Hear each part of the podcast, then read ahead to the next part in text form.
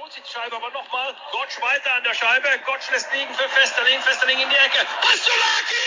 Tor! Das ist die Meisterschaft! Tor! Tor! Thomas Larkin! Und wer hat's vorbereitet? Marcel Gottsch! Das ist das Ding! Musst du so spannend machen? Ich weiß es nicht. Aber ist das geil! Die Adler gewinnen die Meisterschaft! 14 Minuten in der Overtime und jetzt ist hier natürlich die Hölle los in der SAP Arena. Thomas Larkin! Schönen guten Abend. Wer jetzt keine Gänsehaut hat, ist entweder München-Fan oder tot. Irgendwo was zwischendrin. Eiszeit FM hier, euer Podcast zu den Adler Mannheim in All Things Hockey. Die Adler sind Meister und mit wem kann man das besser feiern als mit dem Mann, den ihr gerade gehört habt und bereden. Anti Soram ist, ist heute zu Gast bei uns. Hallo Anti, schönen guten Abend. Ja, schönen guten Abend. Freut mich dabei zu sein. Und Eiszeit FM ist auch der Phil. Hi Phil. Hallo, guten Abend. Und Eiszeit FM ist auch der Flo. Hi Flo, schönen guten Abend. Guten Abend. Und Eiszeit FM, das bin auch ich. Ich bin Sven. Ja, ähm, Anti, du warst Sonntag auf der Bühne gestanden in der SAP-Arena. Ähm, ich fand es ja schon von unten gigantisch. Wie sah es denn von oben aus? Wie geht's dir denn überhaupt so am Dienstag nach dem Feierwochenende? Ja, ähm, mir geht's gut. Also ich habe, ich bin jetzt nicht so das Feierbiest. Ich trinke da natürlich zwei, drei Bier mit, das ist keine Frage. Aber ich versuche das irgendwie im Rahmen zu halten. Manchmal verrutscht ein bisschen was, aber aber es war alles ganz gut. Also ähm, ja, von oben, das ist natürlich gigantisch. Das ist absolut ähm, sensationell. War jetzt nicht die erste Meisterfeier, ähm, die ich auf der Bühne verbracht habe. Ich habe das schon oft gemacht mit dem Udo zusammen und das ist schon so eine ja, es ist schon was ganz Besonderes, muss man sagen, weil du siehst da ähm, die Fans unten stehen, ähm, siehst da in die Ränge, da sitzen die Fans, kommen siebeneinhalbtausend Leute in die Halle, um ähm, nur jetzt die Mannschaft nochmal abzufeiern. Ich finde, das ist ein besonderer Moment und ähm, ja, ich finde das irgendwie was äh, wirklich Außergewöhnliches, dass so viele Menschen da kommen. Ich glaube, dass es wenige Städte in Europa gibt, wo so viele Leute dann in die Halle nochmal kommen, nachdem sie dann in der Stadt schon gefeiert haben den Tag über, dann nochmal in die Halle kommen, um das Ganze nochmal abzuschließen. Also finde ich wirklich echt sensationell. Im Übrigen, das, was du eben eingespielt hast, höre ich zum ersten Mal jetzt. Also, du hast es noch nicht gehört, das wollte ich nee. wollte gerade fragen, wie war es für dich jetzt gerade das Hören? ja, ich war eben so ein bisschen, ähm, ja, so fast geschockt oder irgendwie sowas, weil ich meine, als Radiomann kennt man seine Stimme natürlich auch aus dem Radio, beziehungsweise weiß, dass man anders klingt, als man sie selbst wahrnimmt, wenn man normal spricht. Da bei mir gibt es nicht den Effekt, oh, wie klingt meine Stimme da so seltsam, sondern ich kenne die ja schon so, aber das war jetzt nochmal, weil die Emotionen, sagen wir es mal so, die kommen irgendwie, die kommen und da sie so unbewusst sind, ähm, fühle ich mich, als wäre es jemand anderes und gar nicht ich. Ich kann dir sagen, es hat sich, ähm, ich habe das die Tage ähm, bei den Adlern ist auch auf der Facebook-Seite. Erstmal auch danke, Anti, dass wir es benutzen dürfen statt unserer Musik heute. ähm, bei den Adlern ist es auf der Facebook-Seite und ich habe das gehört und da war nochmal alles da. Ähm, ich kann kurz sagen, ich habe gestern in mein Notizbuch geschaut vom Spiel das erste Mal wieder, wo ich meine Berichte dann draus mache aus den Notizen. Und ich habe das Tor von Larkin nicht mehr aufgeschrieben. Meine letzte Notiz vom Finale am Freitag war die Chance von Hager, wo er vor Entras das 1 auf 1 hat. Sehr gut, ja. Und mehr, mehr habe ich gar nicht mehr. Flo, wie hast du nun Freitag und das Wochenende erlebt? Ich kann, was Andi eben gesagt hat, äh, kann ich so nachvollziehen. Jetzt nicht im, äh, nicht im Webradio, sondern einfach so, glaube ich, oder ich weiß es sogar, dass auch in der Fankurve oder in der Arena viele Leute waren oder was Andi eben beschrieben hat, ich glaube, die haben sich auch so gefreut und haben danach gedacht, äh, was war das denn jetzt? Das war ich irgendwie gar nicht selbst. So, als Andi das jetzt eben erzählt hat, ist mir das auch irgendwie bei mir so aufgefallen, weil irgendwie war das ein ganz komisches Gefühl, die Umstände halt in der Verlängerung dann, da ging es hin und her, wieder so mit 4-1, 4-4, drei Tore Vorsprung, wo jeder schon gedacht hat, oh Gott, meine Güte, hier Berlin. Und dann haben sie es aber doch gewonnen und dann bist du irgendwie so erleichtert und es fällt irgendwie so viel ab und dann also ich konnte es jetzt so nachvollziehen irgendwie. Ich kann jetzt keine spezielle, keine spezielle Sache von mir sagen, aber ich glaube, das können noch einige, die das jetzt hören, nachvollziehen. Ja, zumal ähm, bei mir ist es dann auch tatsächlich so, dass äh, du dich ja nicht so vorbereitest drauf. Du weißt, okay, die Meisterschaft kann kommen, aber weil jedes Spiel so anders verläuft, ja, dann ist es dann nochmal, du bist so in diesem, in diesen zweieinhalb Stunden Bruttozeit äh, in, der, in, in dem Spiel drin. Und dann ähm, entwickelt sich das Spiel so. Du, du musst erst so ein 2 zu 0 nach dem ersten Drittel kommentieren und dann auf einmal steht es 4 zu 1 und du denkst so, oh, also du freust dich auf der einen Seite, weil du denkst, wow, die Meisterschaft rückt näher und dann denkst du schon so ein bisschen drüber nach, was so alles passiert. Aber es ist unheimlich schwer, 30 Minuten dann nochmal einen Spannungsbogen zu halten, wenn niemand, äh, äh, wenn, wenn da nichts mehr passiert. Ja? Wenn, wenn da einfach so äh, München keine Möglichkeiten hat, Tore zu schießen und dann wird es schon schwer, dann wird es langatmig. Also für mich, ganz ehrlich, war es das Optimale, was passieren konnte. Ja. Also, dass München nochmal rankommt, dass es in die Overtime geht und dann kommt dieses Tor.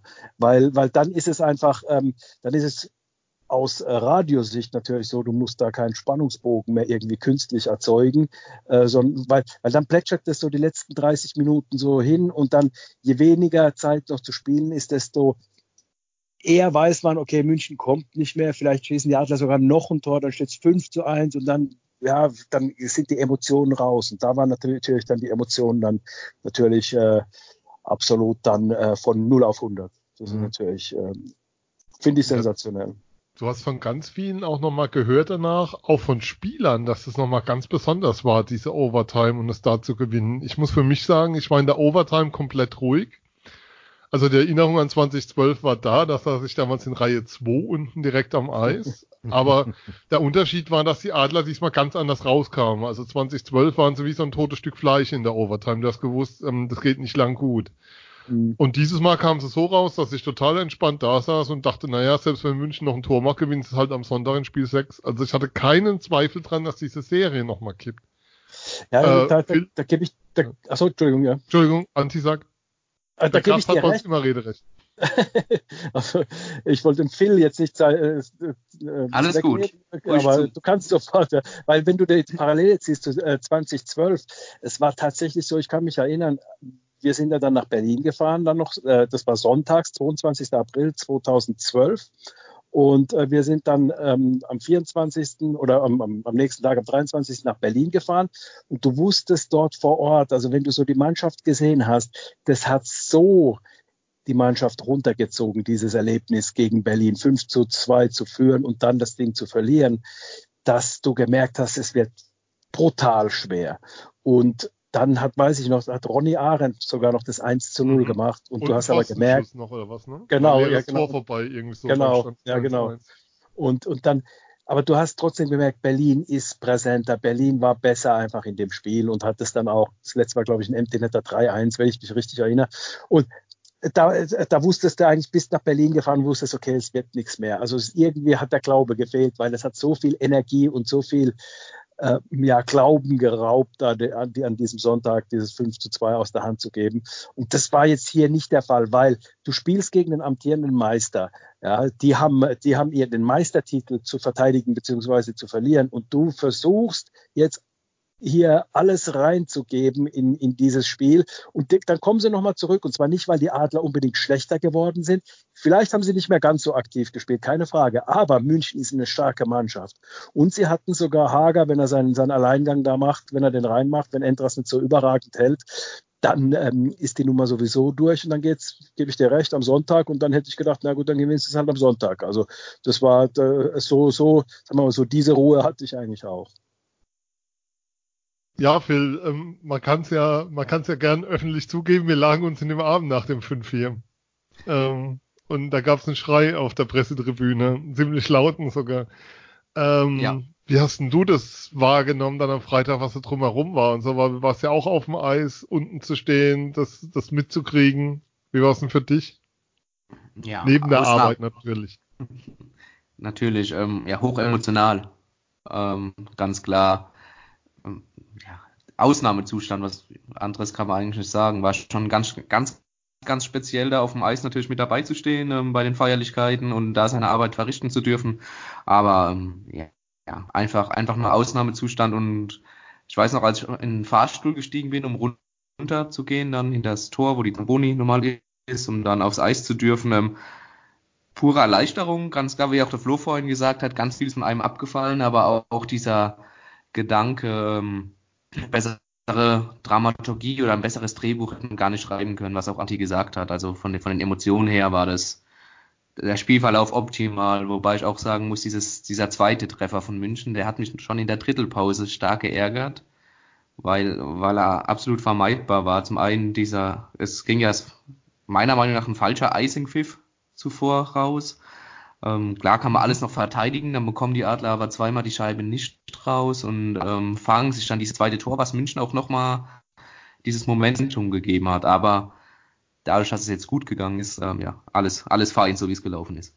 Was für mich so ein besonderer Moment war am Freitag, ich mache meinen Bericht oben auf der Tribüne, komme runter und komme zum Presseraum. Ich gehe immer noch mal in den Presseraum, bevor ich runterfahre endgültig. Und die Frau, die da das ganze Jahr steht, die von den Spielen nie was sieht, die immer an dieser Tür steht und guckt, dass auch nur die reingehen, die da rein dürfen, fällt mir in die Arme und freut sich wie verrückt. Das, das war, war ganz, ganz berührend und ganz, ganz besonders und zeigte einfach auch, was das Ganze für eine Bedeutung hatte für die Leute, die da außen rum sind, die von den Spielen effektiv null Minuten sehen, außer was mal auf dem Monitor vielleicht draußen läuft. Das mhm. war, war ein sehr, sehr bewegender Moment für mich. Ähm, ich glaube, mhm. den werde ich, werde ich lange nicht vergessen. ähm, was zu den Feierlichkeiten. Uns haben natürlich auch Fragen erreicht. Und die Frage, die uns am meisten erreicht hat, und jetzt könnt ihr euch drum schlagen, wer sie beantworten will. Wer ist schuld dran, dass eine Henkel am Pokal fehlt? Weiß ich kann es nicht beantworten, weil ich es nicht weiß. Also gebe ich die Frage weiter. ja. Also mir wurde. Auch nur Verdächtigungen aussprechen, also ja. Also mir wurde berichtet, es wäre am Samstagabend passiert und ein namentlich nicht näher genannter Belgier hätte das verursacht. Aha. Aha. also ich, ähm, ich habe ähnliches be berichtet bekommen, dass, das, ähm, dass der Verursacher quasi ausgemacht wurde, aber ähm, dann doch nicht so zur Verantwortung gezogen worden ist. Aber es ist, äh, ich glaube, das ist einfach so, mit dem Ding wird ja jetzt nicht so wahnsinnig vorsichtig und ähm, zart das, umgegangen. Also. Das ist auch nicht so unglaublich hochwertig, hat man den Eindruck, so wie es nee. gemacht ist. Also wenn du also das. Wenn ich, wenn ich, ich jetzt nicht Sonntag, berührt oder was, aber das sah aus der Nähe nicht so nicht ganz so nach solidem Handwerk aus. Wenn ich jetzt am Sonntag gesehen habe, da wie der ausgesehen hat oder Videos, also das sah ja so wie also das war jetzt nichts Hochwertiges jetzt mal, aber nach ganz Mannheim ernst. nur die Kopie. Ja. Nach Mannheim nur die Kopie, die nächste. weil, trotzdem irgendwie hm, komisch. Also ähm, ich sag's mal so, du hast nicht gescheit die ähm, Meisterschaft gefeiert, wenn der Pokal das Ding überlebt. Also von daher ja, kann man davon wahr. ausgehen, dass die, dass die Jungs äh, da richtig gut gefeiert haben. Ähm, ich weiß es, bei den Jungadlern war es auch immer so, dass ähm, da irgendwann der Pokal halt bei den Feierlichkeiten irgendwo dann doch seine Macken abbekommen hat. Also von daher denke ich, dass es in Ordnung geht. Das sind alles Schäden, die man reparieren kann und reparieren wird. Und dann weiß man, okay, man hat da richtig damit dann auch gearbeitet. Ja, ähm, die haben, also es wurde wohl auch sehr lange in der Kabine und es war wohl schon teilweise Sonnenlicht zu sehen bei manchen, was man so hörte. Also es ging, Samstag ging wohl lange und der Maimarkt war wohl, hm, die Sonnen, also die ausgelegten Sonnenbrillen, die es im Adler Fanshop gab, oder wo gab es die? Ich glaube bei Optik am Wasserturm oder so, die waren wohl Optik sehr, Markt, sehr begehrt. Ja. die waren, die waren wohl schnell vergriffen. Ja, Anti, eine Frage. Samstag, Samstag Video gesehen von der Autogrammstunde. Ja? Da würde ich fast sagen, da waren einige Spieler nicht im Bett. Aber ist nur eine Vermutung. Och. ähm, die Leute standen bis zu dreieinhalb Stunden an. Also das war schon, schon ziemlich bekloppt, was da los war. Da darf man nicht vergessen, also da muss man auch ähm, sagen, der Trainer, der hat dann äh, die Jungs schreiben lassen. Also der hat dann gesagt, okay, ihr schreibt, bis, bis die Leute alle ihre Autogramme haben. Also der Trainer ist da schon sehr, sehr bedacht, dass die Fans da auch nicht zu kurz kommen, das muss man sagen. Ja, was man auch sagen muss an der Stelle, ähm, Pavel Groß ging auch nach den Pressekonferenzen, hat die Presserunde immer erst verlassen, wenn die letzte Frage beantwortet war, und zwar jedes einzelne Spiel. Mhm. egal wie es ausgegangen ist. Ähm, kann von Spiel 4 in München berichten, da blieb er deutlich länger im Presseraum als Don Jackson. Also Pavel Groß stand immer zur Verfügung und wenn er das von seinen Spielern verlangt, kann ich nur sagen, er hat es auch als Coach vorgelebt, das, das Jahr über. Ähm, stand wirklich immer bis zur letzten Frage und für jede Interviewanfrage und jedes Gespräch zur Verfügung. Das mhm. kann man. Muss ich auch, kann ich auch nur so bestätigen, was ich auch mitbekommen habe. So ähm, gut, dadurch, dass ich immer dabei bin und so, ist es natürlich dann so, man hat ja nicht so ein distanziertes Verhältnis jetzt wie wie er jetzt zu Presseleuten hat, die er nicht so oft sieht, logischerweise. Aber ähm, ich gehöre ja auch zu dem Club ähm, äh, dazu, aber es ist so, dass ähm, er auch, wenn man sieht, er kommt, wenn wir da Sachen aufzeichnen mit, mit Kamera, da kommt, er gibt dem Kamer Kameramann die Hand, gibt jedem die Hand, der da außen rum steht, sagt Hallo und ähm, ist äh, absolut zugänglich, ohne der Kumpeltyp zu sein. Und das gefällt mir sehr gut. Also ich mag das unheimlich, wenn jemand ähm, Umgangsformen hat, aber sich nicht so als Kumpeltyp typ aufdrängt. Das liegt einfach daran, das liegt an meiner Natur, dass wenn ich mit jemandem zusammenarbeite, also so eine, eine, Beziehung habe, dass, dass die Arbeit gemacht werden muss, dann möchte ich nicht rumalbern, sondern dann möchte ich die Arbeit getan haben. Und das ist mit, mit, ähm, mit Pavel Groß perfekt zu machen. Also das ist genau perfekt, wie der sich äh, auch verhält den anderen Menschen da gegenüber und so weiter. Das wirklich, muss man echt sagen, also Hut ab. Das war eine Top-Zusammenarbeit und das habe ich von allen Seiten gehört. Ja, also kann das nur immer wieder bestätigen. Also da, ähm, weil ja die Frage auch war, ähm, wer kommt da und was, du hast ja auch nicht nur Positives gehört aus Wolfsburger Seiten. Also was dir so entgegenkam im Vorfeld. Ich kannte ihn ja noch, ich kannte ihn ja nur als Spieler auf dem Eis als Coach ähm, nur bei ein paar Pressekonferenzen gesehen. Das war sehr, sehr, also es war ein sehr, sehr angenehmes, sehr, sehr schönes Arbeiten in dem Jahr, muss man einfach sagen. Also kann das nur immer wieder rausstellen. Das ging weit über das hinaus, was sozusagen professionell erwartet und vorgeschrieben ist und Pflicht ist. Da hat man in Mannheim auch schon andere Beispiele, aber auf die müssen wir jetzt nicht eingehen.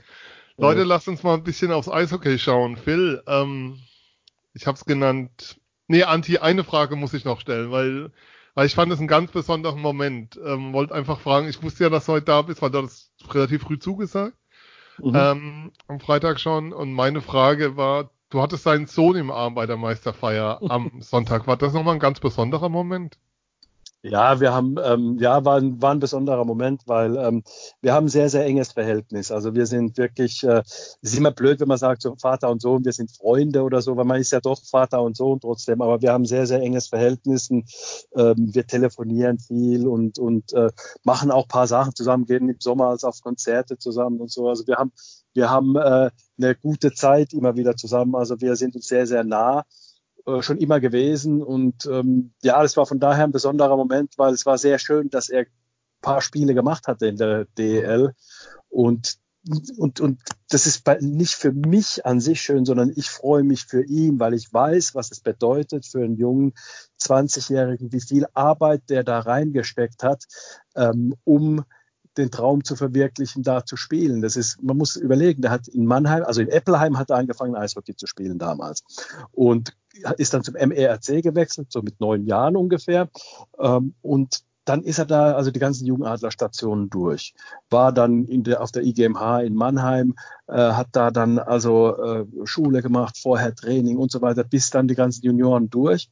Und der hat immer davon geträumt, ähm, für die Adler irgendwann mal zu spielen und in dieser Arena mal zu spielen. Und das ist, ähm, wenn man weiß, wie er als kleiner Junge da gesessen hat, geguckt hat, dann hat er einen Freund gehabt, damals gab es den Jeff Shantz, der bei den Adlern mhm. gespielt hat, und sein, der, der Sohn von Jeff Shantz, der Ethan, das war ein guter Freund. Und ähm, die haben zusammen gespielt und dann äh, war der Jeff äh, längere Zeit verletzt. Dann war er immer unten gesessen mit dem Ethan und mit dem Jeff waren sie dann immer unten da, wo die Spielerfrauen auch sitzen. Und äh, von da aus hat er geguckt und immer davon gesprochen, dass er irgendwann mal da spielen will. Also er, der Mannheimer Junge, sage ich mal, träumt nicht davon, in die NHL zu gehen eigentlich in dem Alter, sondern er will vor diesen Fans, er will in dieser stimmungsvollen Arena will er spielen.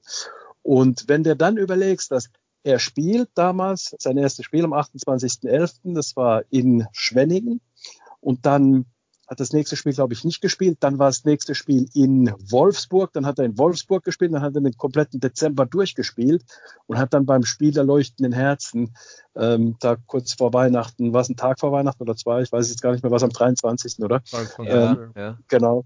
Ähm, gegen Nürnberg, wenn ich äh, es richtig mich erinnere. Das, das 4-3 oder was das war, oder 5-3, ja. Genau, genau, da hat er, glaube ich, sogar einen Assistpunkt gemacht. Ich weiß gar nicht mehr ganz genau, äh, aber ähm, die Halle ausverkauft, der spielt vor ausverkaufter Halle und da hat sich so sein Traum nicht nur zunächst mal ein ähm, Schwenningen gespielt zu haben, das erste Spiel, das erste DL-Spiel für die Adler, sondern dann auch eben zu Hause vor ausverkaufter Hütte, Spielerleuchten Herzen, wo als Kind immer gerne schon hingegangen ist. Und so die Sachen sind mir, mir durch den Kopf gegangen. Das hat mich unglaublich gefreut für ihn. Und dann war das ein unglaublich schöner Moment da auf dem auf der Bühne, als er auch auf die Bühne kam. Irgendwie ähm, irgendwie war es dann doch nicht der ähm, der in dem Fall der Moderator, also ich und ein Spieler, sondern da war es, ich habe das versucht eigentlich so, so relativ professionell zu machen, aber in dem Moment war es dann doch eher der Vater und Sohn Moment. Das muss man auch sagen. Er hat mir auch noch was ganz Persönliches da kurz ins Ohr gesagt und ähm, das war, ähm, ja, das war ein unglaublicher Moment, muss ich sagen. Also, aber, aber nicht so, also viele Leute fragen, du musst unheimlich stolz sein. Ich bin da nicht stolz, äh, so, weil es nicht mein Verdienst ist, sondern mhm. es ist sein Verdienst. Es ist er, er hat das alles gemacht. Klar, meine Frau und ich haben, haben ihn immer unterstützt, keine Frage, aber er hat das alles gewollt und er hat es so gemacht. Und äh, er war derjenige. Ich erzähle euch nur noch eine ganz kleine Geschichte über ihn. Und zwar, Gerne er war, er hat Eishockey spielen wollen unbedingt. Er hat, ähm, wir haben noch zwei äh, äh, größere Mädels, also die Alisa und die Miria, die sind, die sind ähm, zwei und vier Jahre älter. Und jedenfalls bin ich mit den Mädels früher äh, öfter mal Schlittschuh laufen gegangen. Und dann ist der ist der Sam halt oft mitgegangen und dann konnte er sehr früh mit zweieinhalb, drei Jahren konnte er da schon Schlittschuh laufen und der wollte dann immer Eishockey spielen und dann war er so vier Jahre alt und dann habe ich, dann wollte er Eishockey spielen, hat aber hier dann war im Turnen, war im Fußball und so weiter. Dann habe ich gedacht, du mach das weiter. Also ich wollte gar nicht so unbedingt, dass der Eishockey spielt. Das war jetzt nicht für mich irgendwie so, oh mein, mein Kind sollte Eishockey spielen. Und dann habe ich irgendwie einfach mal, um den ruhig zu stellen, habe ich einfach mal gesagt, weißt du was? Ähm, wenn du sechs Jahre alt bist, kannst du Eishockey spielen. Und dann haben wir anderthalb Jahre nichts mehr drüber gehört. Habe ich gedacht, okay, jetzt hat er Eishockey so, also er war Eishockey interessiert und ist gerne zu den Adlern mitgegangen und solche Sachen, aber hat nie gesprochen darüber, dass er selbst Eishockey spielen will. Und er hat am 30. Juni Geburtstag und der wacht auf an seinem Geburtstag. Meine Frau und ich gehen immer hin und wecken die Kinder so am Geburtstag, bringen denen so Frühstück. Der macht die Augen auf mit sechs Jahren und sagt, jetzt bin ich sechs Jahre alt, jetzt kann ich Eishockey spielen. Und ähm, wenn, du, wenn du dir das dann so überlegst, also das sind so die Sachen, die einem durch den Kopf gehen, ja, wie was ihm das alles bedeutet, was ihm das alles bedeutet. Und deswegen freut mich das für ihn. Ja, und, und das ist also nicht mein, äh, mein Stolz, sondern ich freue mich für ihn und er kann stolz sein, äh, was er da erreicht hat. Weil, ich sag's mal so, überhaupt elf Spiele, was auch jetzt noch kommt, er ist jung, man weiß es nicht, was, was kommt, was nicht kommt, aber das kann ihm schon mal niemand nehmen und er hat das schon mal erreicht, was er immer erreichen wollte, mal da zu spielen und das, ähm, das ist toll und das freut mich sehr. War jetzt eine lange Antwort auf eine kurze Frage, aber ich habe einfach gedacht, ich erzähle mal ähm, Geschichte ähm. so, weil es ist doch ein bisschen komplexer, äh, was in einem vorgeht, wenn du dann so, wenn du dann halt auch, ich mache das ja auch schon über 20 Jahre, also es ist schon so, dass ich, äh, dass ich da auch nie damit gerechnet habe, dass ich irgendwann mal mit meinem Sohn da auf der Bühne stehe, ja, bei einer Meisterfeier. Ja, auch wenn sein Anteil wirklich an der Meisterschaft, sagen wir mal, minimal ist. Ja, aber er hat trotzdem, darf man nicht vergessen, elf Spiele gespielt, als die Adler Mannheim Verletzte hatten und, ähm, und deswegen äh, gehört er da genauso hin wie auch der Luis Brune und auch der Pierre Preto, der mit auf, auf ähm, der Bühne war, der ähm, ja lange Zeit verletzt war. Der war im Dezember verletzt, war bei der U20 WM und hatte sich dort dann äh, die Schulter verletzt und für ihn war Saison aus. Und deswegen fand ich das schön, dass der dann auch noch da mit dabei war, obwohl er kein einziges Spiel gemacht hat, aber er hat trotzdem auch mittrainiert, immer wieder. Das haben die Jungs auch viel gemacht, wenn, wenn Verletzte da waren oder wenn die noch äh, Leute gebraucht haben, sind die immer wieder ins Training äh, bei den Adlern gegangen, dort dabei gewesen und haben da ausgeholfen, sage ich mal, was sie natürlich auch sehr, sehr gerne machen, ist ja keine Frage. Das war ein schöner Einblick, danke. Und es war vor allem auch einer, nein, weil, weil er dir zum einen diesen persönlichen Blick mal gibt ja, und zum anderen ja auch klar macht, wenn du Spieler kritisch, also man, man schaut ja immer drauf und sagt, oh, nicht gut genug oder so. Mhm. Und man vergisst ganz oft, was diese Spieler für einen Weg gegangen sind, um da zu stehen, wo sie, ja. wo sie dann stehen. Also damit sie da überhaupt spielen können und was es an Bereitschaft braucht. Also mhm. es wird ja auf Facebook permanent, ihr kommt ja irgendwelche Kindervideos entgegen, wo hochbegabte Sechsjährige beim Skaten oder beim Trainieren sind. Mhm. Und mhm. denkst du, ja, aber wie viele von denen schaffen es dann, den Weg zu gehen in eine Profiliga oder vor einem Publikum zu spielen? Man kennt ja den Satz, man kennt ja den Satz, Arbeit schlägt Talent. Und ähm, ähm, bei meinem Sohn, ich kann das halt jetzt nur deswegen äh, sagen, weil ich das halt von, von A bis äh, Z jetzt, also Z meine ich jetzt seine, seine Jugendzeit äh, eben äh, verfolgt habe. Der hat ähm, klar hat er Talent auch, also ohne Talent schaffst du es nicht, das ist ja klar. Aber, aber es ist kein Supertalent, aber er hat es mit Arbeit wirklich gemacht äh, und, und er ist dabei, sich jetzt nochmal sehr, sehr zu entwickeln, weil die Adler, das muss man auch ganz klar sagen, weil die Adler geben den Jungs neuerdings wirklich richtig gute Möglichkeiten, sich zu entwickeln. Die haben zwei Coaches, die mit denen trainieren, drei eigentlich, also zwei auf dem Eis, dann ähm, ähm, zwei, zwei Athletik-Coaches. Also die haben so viele Möglichkeiten, sich zu entwickeln. Und wenn du arbeiten willst, dann schaffst du es auch, weil die Adler dir die Möglichkeit geben.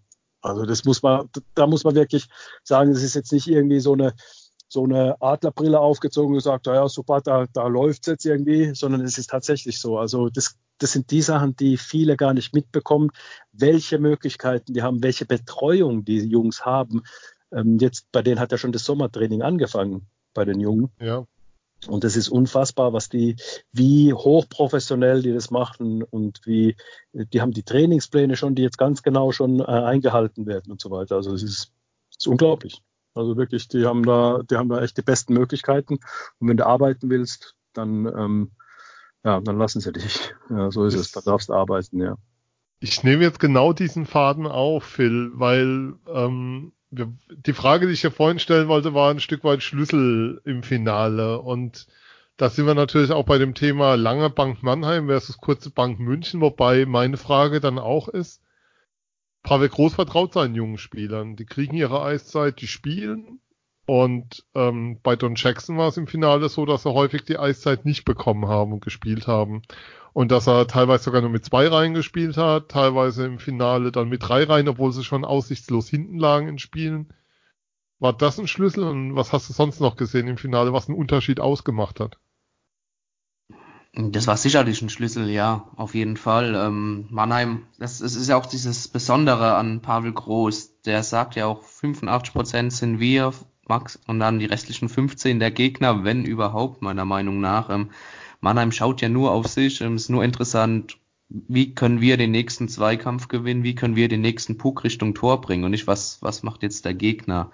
Ich glaube, dass das schon ein, ein Aspekt war, der auch ähm, dazu beigetragen hat, dass am Ende die Adler den Titel geholt haben. Ähm, während München ja kaum, kaum müde wurde ähm, zu betonen, was alles außenrum ist, wie viel Verletzte man hat und äh, haben Sie das letztes Jahr eigentlich bei Wolfsburg auch nach jedem Sieg betont oder haben Sie das da vergessen? Vor zwei Jahren, ja, äh, oder ja.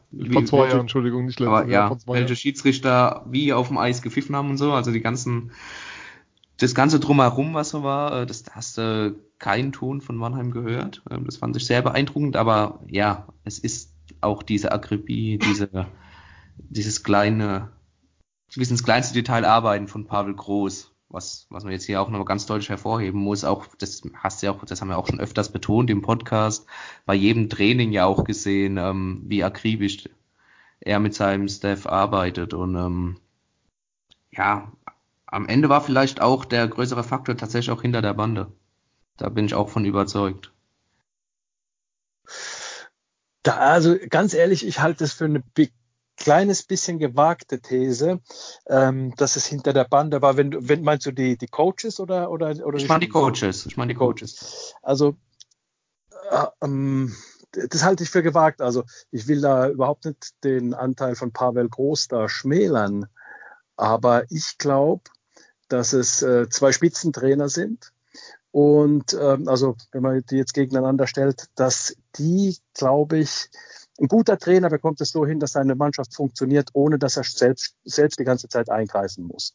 Ja, also er muss nicht ähm, bis ins kleinste Detail auf der, auf der, auf der Bank coachen. Jeff Ward zum Beispiel war überhaupt nicht so. Der hat überhaupt nicht da bis ins kleinste Detail, aber gut vorbereitet. Und das Spiel, manchmal hat er dann im Spiel kleinere Änderungen gemacht und, und hat äh, kurz ins Spiel eingegriffen. Er hat aber immer betont, er hat immer gesagt, it's a player's game. Und äh, der Coach ist da und, und, und lenkt das Ganze.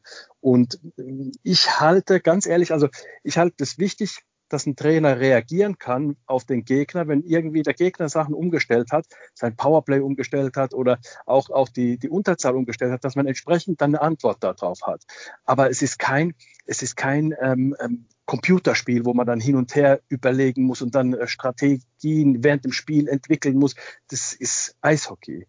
Und mehr ist es nicht. Und, und, und wenn man da die Sachen, die richtigen Antworten hat und, und seine Spieler entsprechend auch ähm, dahin bekommt, eben die Zweikämpfe zu gewinnen, weil darum geht's. Du kannst eine Taktik spielen, wie du willst. Wenn du keinen Zweikampf gewinnst, wenn du nicht in die Zweikämpfe gehst, gewinnst du kein Eishockeyspiel, egal mit welcher Taktik.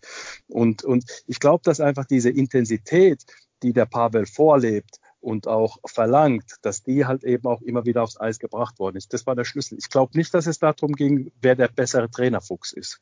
Weißt du, ich meine? Also ähm, ja, ist, ja, absolut. Ist meine, ist, ist meine, meine Meinung. Deswegen glaube ich, dass also die diese während dem Spiel hinter der Bande, dass der Faktor, glaube ich, da, dass sich da weder die einen noch die anderen was gegeben haben. Ähm, nee. Lass mich das mal anders aufmachen. Ein, weil eine Frage treibt mich um. Ich glaube immer noch, dass letztes Jahr ein Faktor war in diesem Halbfinale, dass die Mannschaft und das Staff außenrum sich nach der Plachta-Szene, ähm, also nach diesem Pinisotto-Ding da, Check nenne ich es mal, Ellbogen, mhm. wie auch immer du es jetzt nennen willst, mhm gegen Plachter hat ein Stück weit aus dem Konzept bringen lassen. Und dass da ganz viel Unruhe drin war, die Strafe gegen Plachter in Spiel 4 hat's übrige zugetan, die Stimmung in Spiel 3. Und mein Eindruck ist, ähm, dass das Team dieses Jahr mit dem, was gegen Eisenschmied lief, im ersten Drittel in Spiel 1 viel ruhiger und souveräner und klarer umging, weil sie einerseits an der Bande weil an das Bande was anderes war und weil zum anderen ein viel größeres ähm, Vertrauen in die eigene Leistungsfähigkeit da war. Und dass das schon einen Unterschied auch macht, ähm, was da vorgelebt wurde übers Jahr. Und dass das da reingespielt hat. Also, das sagen wir so, die Mannschaft von letztem Jahr hätte sich mit der Szene, mit, der, mit den Szenen gegen Eisenschmied im ersten Drittel in Spiel 1 anders aus der Ruhe bringen lassen. Möglicherweise, aber man darf auch eins nicht vergessen. Also es war ja trotzdem, also man, man sieht es ja gerne aus äh, der Perspektive, man, müssen wir uns ja nichts vormachen, wir sind ja dafür, dass die Adler Meister werden. Das wollen wir ja alle. Weil, weil es einfach schön ist, weil man das begleitet und, und es ist einfach schöner, wenn die Adler Meister werden. Völlig klar. Umso, äh, deswegen ist es auch schwer, den objektiven Blick zunächst mal drauf zu haben auf das Spiel. Und klar, die Szenen gegen Eisenschmied, die waren da, aber ich sag, die waren alle im Rahmen und die Schiedsrichter haben das relativ gut, ich sag mal relativ gut im Griff gehabt. Dass es nicht sowas dann gibt wie die Pinizotto-Nummer gegen Plachta. Also ich finde, ja, ich finde es unheimlich wichtig, dass es solche Spieler gibt, die anderen unter die Haut gehen können, die andere aus der Balance bringen können und so weiter. Deswegen fand ich zum Beispiel, wie es viele sagen, ähm, unfaire Münchner oder sowas fand ich gar nicht, sondern die haben alles ausgeschöpft, was man, was man ausschöpfen kann um eben erfolgreich zu spielen. Man darf nicht vergessen, dass von den Adlern wurde niemand verletzt. Also ist niemand verletzt runtergegangen, außer Akta dann in dem Spiel. Mhm. Also niemand steht nicht, sondern Akta wurde verletzt, wo ich auch sagen muss, die, dieses Foul von Trevor Parks habe ich mir mehrfach angeguckt. Das war eine 5 plus Spieldauer, kann man durchaus geben, aber Absicht würde ich ihm da auf gar keinen Fall unterstellen, weil ähm, wenn man sich die Szene noch ein paar Mal anguckt, äh, sieht man es, dass es keine Absicht war, einen Kniecheck zu machen. Also es war eine Strafe. Unabsichtlich äh, ähm, ist dann auch eine Strafe, wenn man, wenn man einen Kniecheck macht. Aber er wollte ihn so nicht checken und nicht verletzen. Da äh, glaube ich dran. Und man darf nicht vergessen, dass die Münchner eigentlich ein paar Verletzte dann bekommen hatten. Also Justin Shark hat sich verletzt und so weiter. Also die Adler haben auch hart gespielt. Vokes, ja. Ja, Vokes hat sich verletzt, genau. War ein fairer Check von Hofdaler.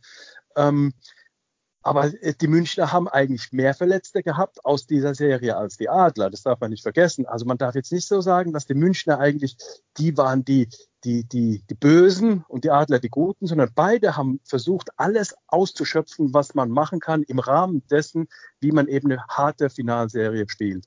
Und genau das wollen wir sehen. Genau da haben sie nämlich beide gezeigt, sie wollen dem anderen nichts schenken. Und das fand ich, hat die Finalserie auch ausgemacht. Da gab es keinerlei irgendwie beim Eishockey gibt es immer unfaire Aktionen. In jedem Spiel gibt es unfaire Aktionen, aber nichts, wo man sagen könnte, wow, das war jetzt aber absolut unfair.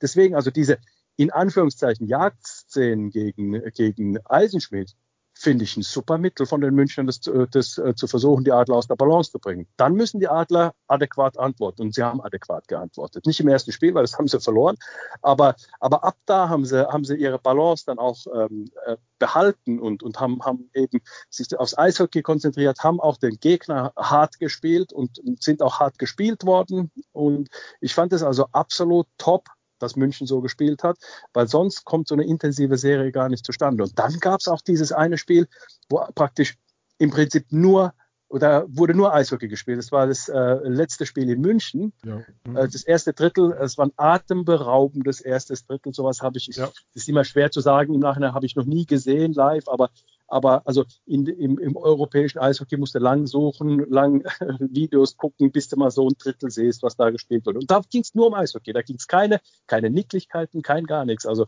da muss man auch sagen, das war schon, das war schon ähm, außergewöhnlich, fand ich. Und deswegen, mich stört das ein kleines bisschen, wenn die Leute sagen, oh, Don Jackson, äh, äh, äh dreckiger Trainer oder so, finde ich überhaupt nicht. Also dem kann ich überhaupt nicht zustimmen.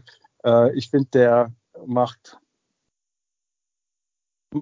wie soll ich sagen, schöpft das aus, was man ausschöpfen kann. Geht, manchmal geht es vielleicht ein bisschen drüber, aber so ist es halt nun mal. Also das gibt es immer wieder. Ja. Man darf auch nicht vergessen, Bill Stewart, ich kenne den ähm, ewige Zeiten, wir kommen super miteinander aus, aber er hat auch manchmal mit, sagen wir mal, Anführungszeichen, unlauteren Mitteln, zumindest wird es ihm vorgeworfen, ähm, dann gewonnen, beziehungsweise auch die Meisterschaft damals gegen die München Der, der Herzanfall äh, und so. Genau, solche Sachen. Also er hat auch solche Sachen äh, benutzt und versucht, alles auszuschöpfen. Und die einen sagen, das ist legitim, andere sagen, das ist nicht gut, aber, aber also man muss da immer auch ein bisschen, ähm, man muss da auch ein bisschen auch, ähm, sagen wir mal, schauen, in welche Richtung man, man, man das Eishockey gehen lassen will. Und, und, und ich finde, man sollte schon die Möglichkeiten ausschöpfen, die man hat. Ja.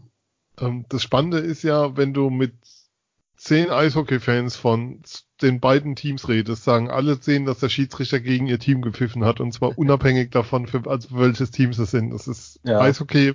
Ja. Du hängst immer am Schiedsrichter in Diskussionen drin und prinzipiell pfeift der Schiri gegen das eigene Team. Ja, genau. Aber man, man sagt ja auch, uh, Hockey is a game of inches.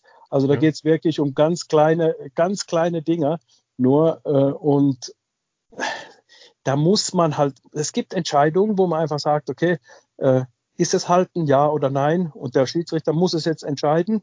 Und dann guckst du äh, dir in der, in der Wiederholung an, denkst du dir, oh, ist eine 50-50-Entscheidung, hätte man so oder so pfeifen können. Aber der muss, ähm, der muss entscheiden. Ja, und ähm, das ist, äh, klare Sachen, da beschwert sich auch niemand. Da wird ja auch nicht diskutiert über die klaren Sachen. Aber dann die Sachen, über die man diskutieren kann, die muss der Schiri entscheiden. Und oft sind es wirklich, wenn man sich anguckt, 50-50 hätte man so oder so entscheiden können. Also hat der Schiedsrichter dann doch unterm Strich recht gehabt. Ne?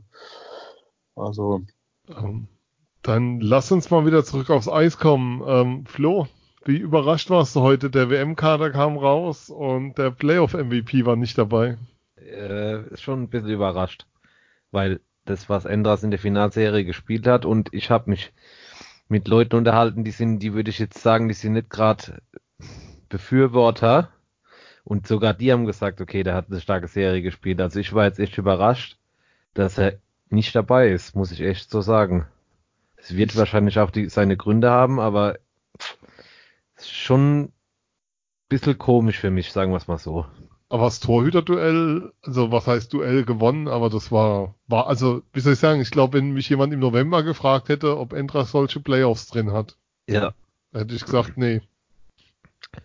Ja, würde ich genauso sehen. Also, Torhüter-Duell gewonnen oder nicht, glaube ich, auch schwer einzuschätzen. Also Außenberg hat eine gute Serie gespielt, muss genau. man auch mal sagen. Jetzt kannst also, du halt mal in der Verlängerung, was, was Andi vorhin gesagt hat, in der Verlängerung, glaube ich, ist so ein ganz gutes Abbild, wie die Form von Endras war äh, ja,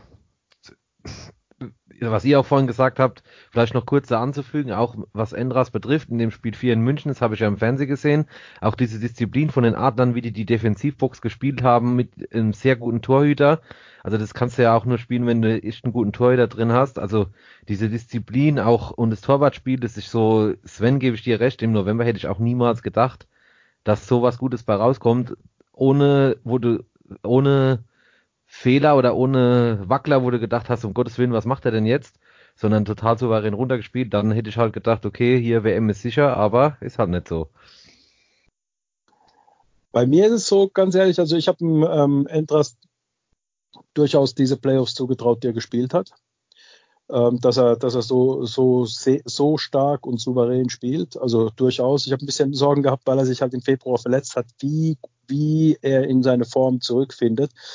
Ähm, und sagen wir es mal so, es gibt immer wieder, es gibt immer wieder Spieler, die ihre Höhen und Tiefen während der Saison haben, die mal besseres, mal nicht so gutes Spiel spielen und bei Torhütern im Übrigen auch. Ja, deswegen ist es also immer schwierig zu sagen, wer ist gerade der bessere Torhüter und so weiter. Die richtige Saison ist nun mal so, wenn, wenn Playoff-Modus gespielt wird in diesen amerikanischen Sportarten, sage ich mal, dann ist es eben wichtig, dass du in den Playoffs deine Höchstform hast. Also du, du musst quasi, du, du fängst ja auch nicht bei einem Marathon an und, und sagst dann, fängst dann an zu spurten und äh, bist nach den ersten äh, anderthalb Kilometern führst und sagst, das ist, da bin ich gut und dann fällst du hinten weg und schaffst, schaffst es nicht mal bis zum Ende, und dann äh, sagen alle, ja, bist du blöd, du, du, du, du weißt doch, du, du musst ganz hinten raus, musst du dann auch noch laufen können. Ja? Und beim, beim Eishockey ist es sogar so, dass du da wirklich hinten raus dein bestes Hockey spielen musst. Und deswegen, du, und das kannst du halt diese acht Monate nicht durchstehen, komplett auf einem Level. Und deswegen brauchst du auch diese Momente, wo du mal oder, oder so sind sie zu erklären, diese Momente, dass es mal schlechter läuft. Bei einem Torjäger, wenn der mal drei, vier Spiele nicht trifft, redet keiner drüber, wenn andere auch, auch treffen. Beim Torhüter fällt es halt natürlich auf, weil du siehst, oh, den hätte er aber normalerweise halten können oder so, ja. Mhm. Und, ähm, und ich finde also diese Torhüter-Diskussionen finde ich manchmal abenteuerlich, die die Leute führen, weil das Torhüterspiel ist unglaublich, es ist unglaublich fein, ja, diese, diese Kleinigkeiten, die sie machen. Und zum Beispiel, wenn du an deinem Torwartspiel bisschen am Feilen bist, ja, dann kann es sein, dass es sogar passieren kann, dass du das eine oder andere Tor deswegen fängst, weil du an deinem Stil ein kleines bisschen arbeitest, was ganz Kleines veränderst, aber in zwei, drei Monaten bist du dadurch dann deutlich besser wieder geworden. Also das gibt so, das gibt solche Sachen, die, die eigentlich für den Fan so nicht zu erkennen sind oder eine kleinere Verletzung, wo, aber, wo man dann sagt, okay, äh, er spielt trotzdem und dann ist er vielleicht nicht, und, und wenn man überlegt, im Profisport geht's nicht, ah ja, der ist heute 15 Prozent schlechter, lassen anderthalb Prozent heute schlechter sein, weil er ein bisschen angeschlagen ist, bisschen meinetwegen, äh, ja, vielleicht äh, Grippe hat, hatte und noch ein bisschen geschwächt ist, ja, dann lässt man ihn trotzdem spielen, weil man sagt, okay, er ist trotzdem auf einem Top-Level, ist er trotzdem Top-Torhüter, lieber lieber einen Top-Torhüter, der ein bisschen sich nicht so gut fühlt, als einen schlechten Torhüter, der, der sich super fühlt. Ja? Also ähm, und, und dann ähm, ist es so, dass äh, und, und, und diese Sachen, die werden ja nicht kommuniziert, da wird nicht drüber gesprochen, ob der jetzt irgendwie, was weiß ich, äh, Krippe hatte oder so und vielleicht dann in dem einen oder anderen Spiel vielleicht mal beim einen oder anderen Tor schlecht ausgesehen hat, sondern es geht ums Gesamtpaket. Und das Gesamtpaket, da habe ich also überhaupt keine Zweifel gehabt, dass der Dennis Entras so ein, so ein äh, ja, so eine Finalserie spielen kann oder überhaupt dann auch so eine, so eine äh, Playoff, diese Playoff-Serien. Also da habe ich überhaupt keinen Zweifel dran gehabt. Dass Danny aus den Birken auch ein Top-Torhüter ist, keine Frage. Und es ist natürlich sehr, sehr schwer zu sagen, wer da der Bessere ist, wer da das Ganze dann gewonnen hat und so weiter. Ähm, das dieses Duell, klar, unterm Strich gewinnt natürlich der das Duell, der dann, der dann äh, den Meisterpokal hochhält. Äh, der, dann kann man sagen, okay, derjenige ist halt der, der das Duell gewonnen hat. Aber wer, wer ist dann der bessere Torhüter unterm Strich, ist schwer zu sagen. Um die Frage von dir, Sven, zu äh, beantworten, ähm, Dennis Endras ist nicht dabei. Ich kenne die Gründe jetzt nicht, ich weiß es nicht. Ähm, kann sein, kann ja immer sein, dass der Dennis Endras selbst abgesagt hat, aus irgendwelchen Gründen. Das hat weiß er nicht. Ich aber nicht. Kann hat ich noch was zu erzählen gleich, ja. Okay. Ja. Ähm, aber du hast auch das Problem, und da muss man natürlich aus aus Adlersicht und auch, ich kenne den Dennis Enter schon lange, seit er halt eben hier ist und, und äh, jeder, der ihn kennt, weiß, dass er ein brutal sympathischer Typ ist und dem gönnt man wirklich alles. Und außerdem ist es ein sehr, sehr guter Torhüter. Aber du hast in Deutschland alles andere als ein Torhüterproblem äh, in der Nationalmannschaft. Und ähm, deswegen ist es halt so, wenn er den Endras mitnimmt, dann sagen die einen, ja, Strahlmeier ist jüngerer, jünger, hat, hat eine bessere Zukunft vor sich, äh, spielt auch überragend. Also du bist immer irgendwie angreifbar, wenn du gute Torhüter hast. Deswegen hast du als Bundestrainer, glaube ich, ist es, ist es am besten, da brauchst du nicht zu diskutieren, wenn du zwei Top-Torhüter hast und die alle anderen sind Gurken und diese zwei Top-Torhüter sind immer, immer, immer unverletzt mit dabei, dann hast du, glaube ich, kein Problem, weil dann wird nicht diskutiert. Aber in Deutschland, da gibt es Top-Torhüter, einige. Und deswegen glaube ich, dass man das immer diskutieren kann, aber ich glaube nicht, dass Deutschland deswegen ein Spiel verlieren wird, weil sie einen falschen Torhüter drin haben. Nee, so, so muss man es vielleicht sehen, weißt du?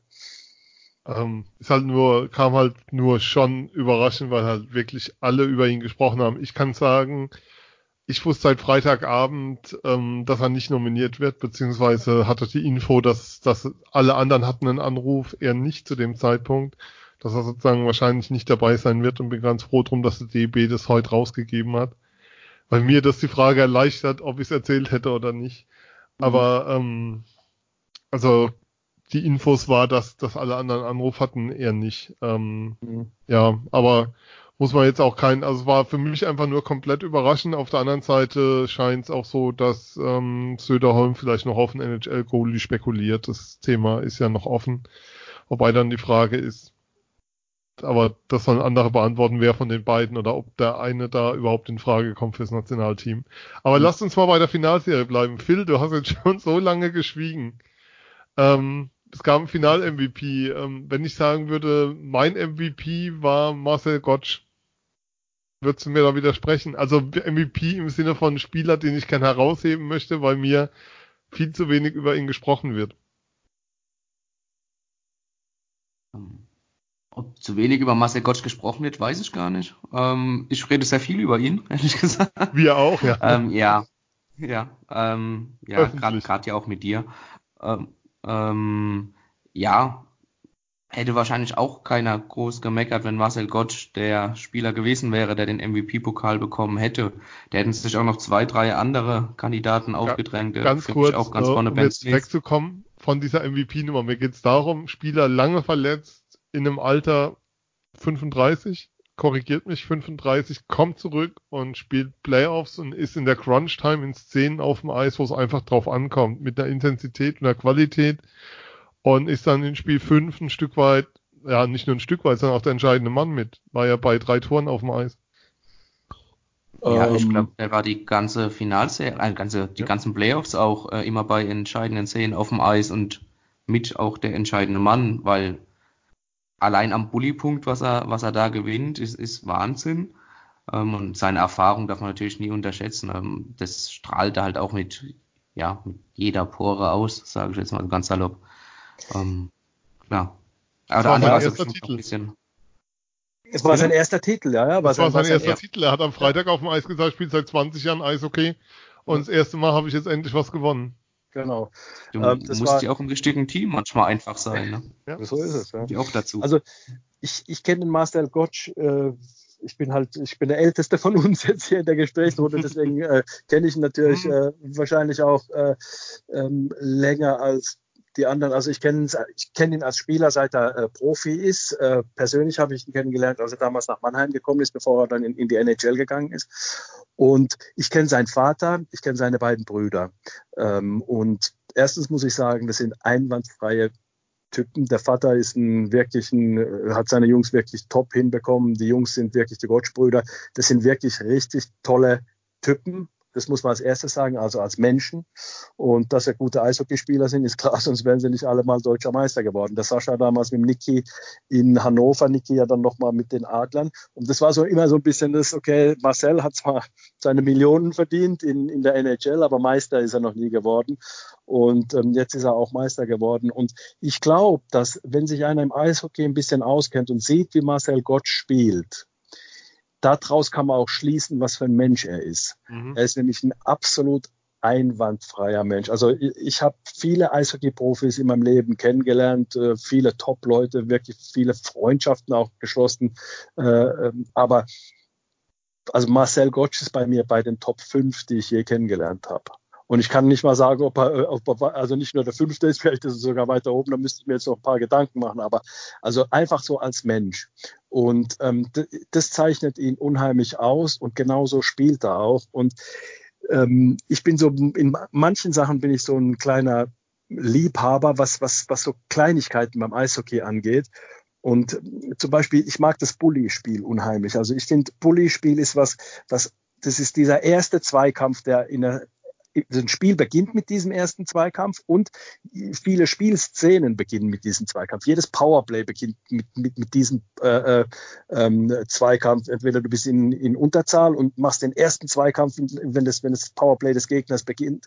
Und ich habe das, das mit die besten Sachen, die ich gesehen habe, so überhaupt war, als Dave Steckel noch gespielt hat in Nürnberg, einer der besten Bully-Spieler, die die Liga je gesehen hat, gegen äh, Marcel Gottsch, einer der besten Bully-Spieler, die die Liga je gesehen hat. Marcel Gottsch war ja in seiner Zeit in der NHL, hat er zu den besten Bully-Spielern der Welt gehört, also in der NHL. Ja, und ähm, und das fand ich unfassbar. Das hat mich unglaublich, das war immer so, ich habe nicht, nicht darüber gesprochen im Radio die ganze Zeit, weil das war so mein Privatding. Ich weiß, dass die wenigsten Leute interessiert, aber mich hat's immer interessiert. Wer gewinnt das Bulli? Wie, ähm, wie hat er, was hat er gerade gemacht? Wie hat das gemacht und so weiter? Also das, das ist äh, sowas. Und ähm, deswegen dass Marcel Gottsch äh, die Meisterschaft, alleine deswegen freue ich mich, dass die Adler Meister geworden sind, weil, weil Marcel Gottsch endlich das Ding gewonnen hat. Und wie ihr gesagt habt, der hat überragend gespielt in, der, in den Playoffs.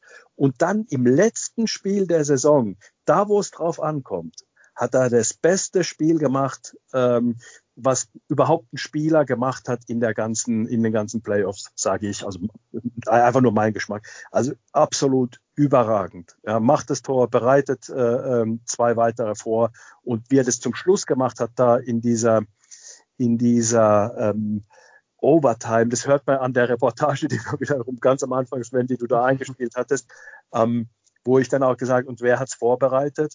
Klar, Festerling hat den Pass zu Larkin gegeben, aber die Vorbereitung kam von äh, Marcel Gottsch. Und das wollte ich nochmal einfach da in dem Moment auch, ist mir das halt in den Emotionen auch durch den Kopf geschossen. Marcel Gottsch war derjenige, der wirklich da dieses Ding so vorbereitet hat. Also das fand ich absolut unglaublich. Und er hat das Tor nicht gesehen. Er fuhr zur ja. Bank und ähm, war gerade auf dem Weg auf die Bank, als alle ausflippen. Mhm. Und, also fährt zum Wechsel und sieht das Tor nicht, weil gerade alle ausflippen. Ähm, Anti, du hast vorhin gesagt, wir wünschen uns ja alle, dass Mannheim Meister wird, weil es schon schön ist, wenn man dabei ist. Und ich versuche normalerweise relativ, also wirklich, ob meine Berichte relativ, was heißt relativ, eigentlich schon objektiv zu machen. Aber nach dem 1-0, ich habe den Tweet nochmal rausgesucht, weil das, das unterstützt einfach, was du gesagt hast. Wenn ich einem dieses Tor von Herzen gönne, dann Marcel Gottsch, einer der freundlichsten, angenehmsten Menschen, die es in diesem Eishockey-Zirkus gibt. Hast ja. du geschrieben? Ja, das war mein ja, okay. Tweet nach dem 1-0. Ähnliches habe ich gesagt im Radio. also wirklich, es hätte jetzt, wenn du jetzt nicht gesagt hast, äh, du hast es geschrieben, hätte ich gesagt, ah, ach genau, das war das, was ich gesagt habe, oder? Und, also wirklich, das war also fast im Wortlaut dasselbe. Ja. Öffentlich nachlesbar. Also ja, ähm, muss, also finde ich, muss man einfach nochmal rausstellen an der Stelle, weil insgesamt ähm, die, die sogenannte vierte Reihe, Pavel sagt ja immer, sie haben keine vierte Reihe, aber die vierte Reihe in Spiel 5, das war wow. Ja. Flo, willst du ja. die Münchner Fans nochmal grüßen? ich? Oder ist das Thema durch?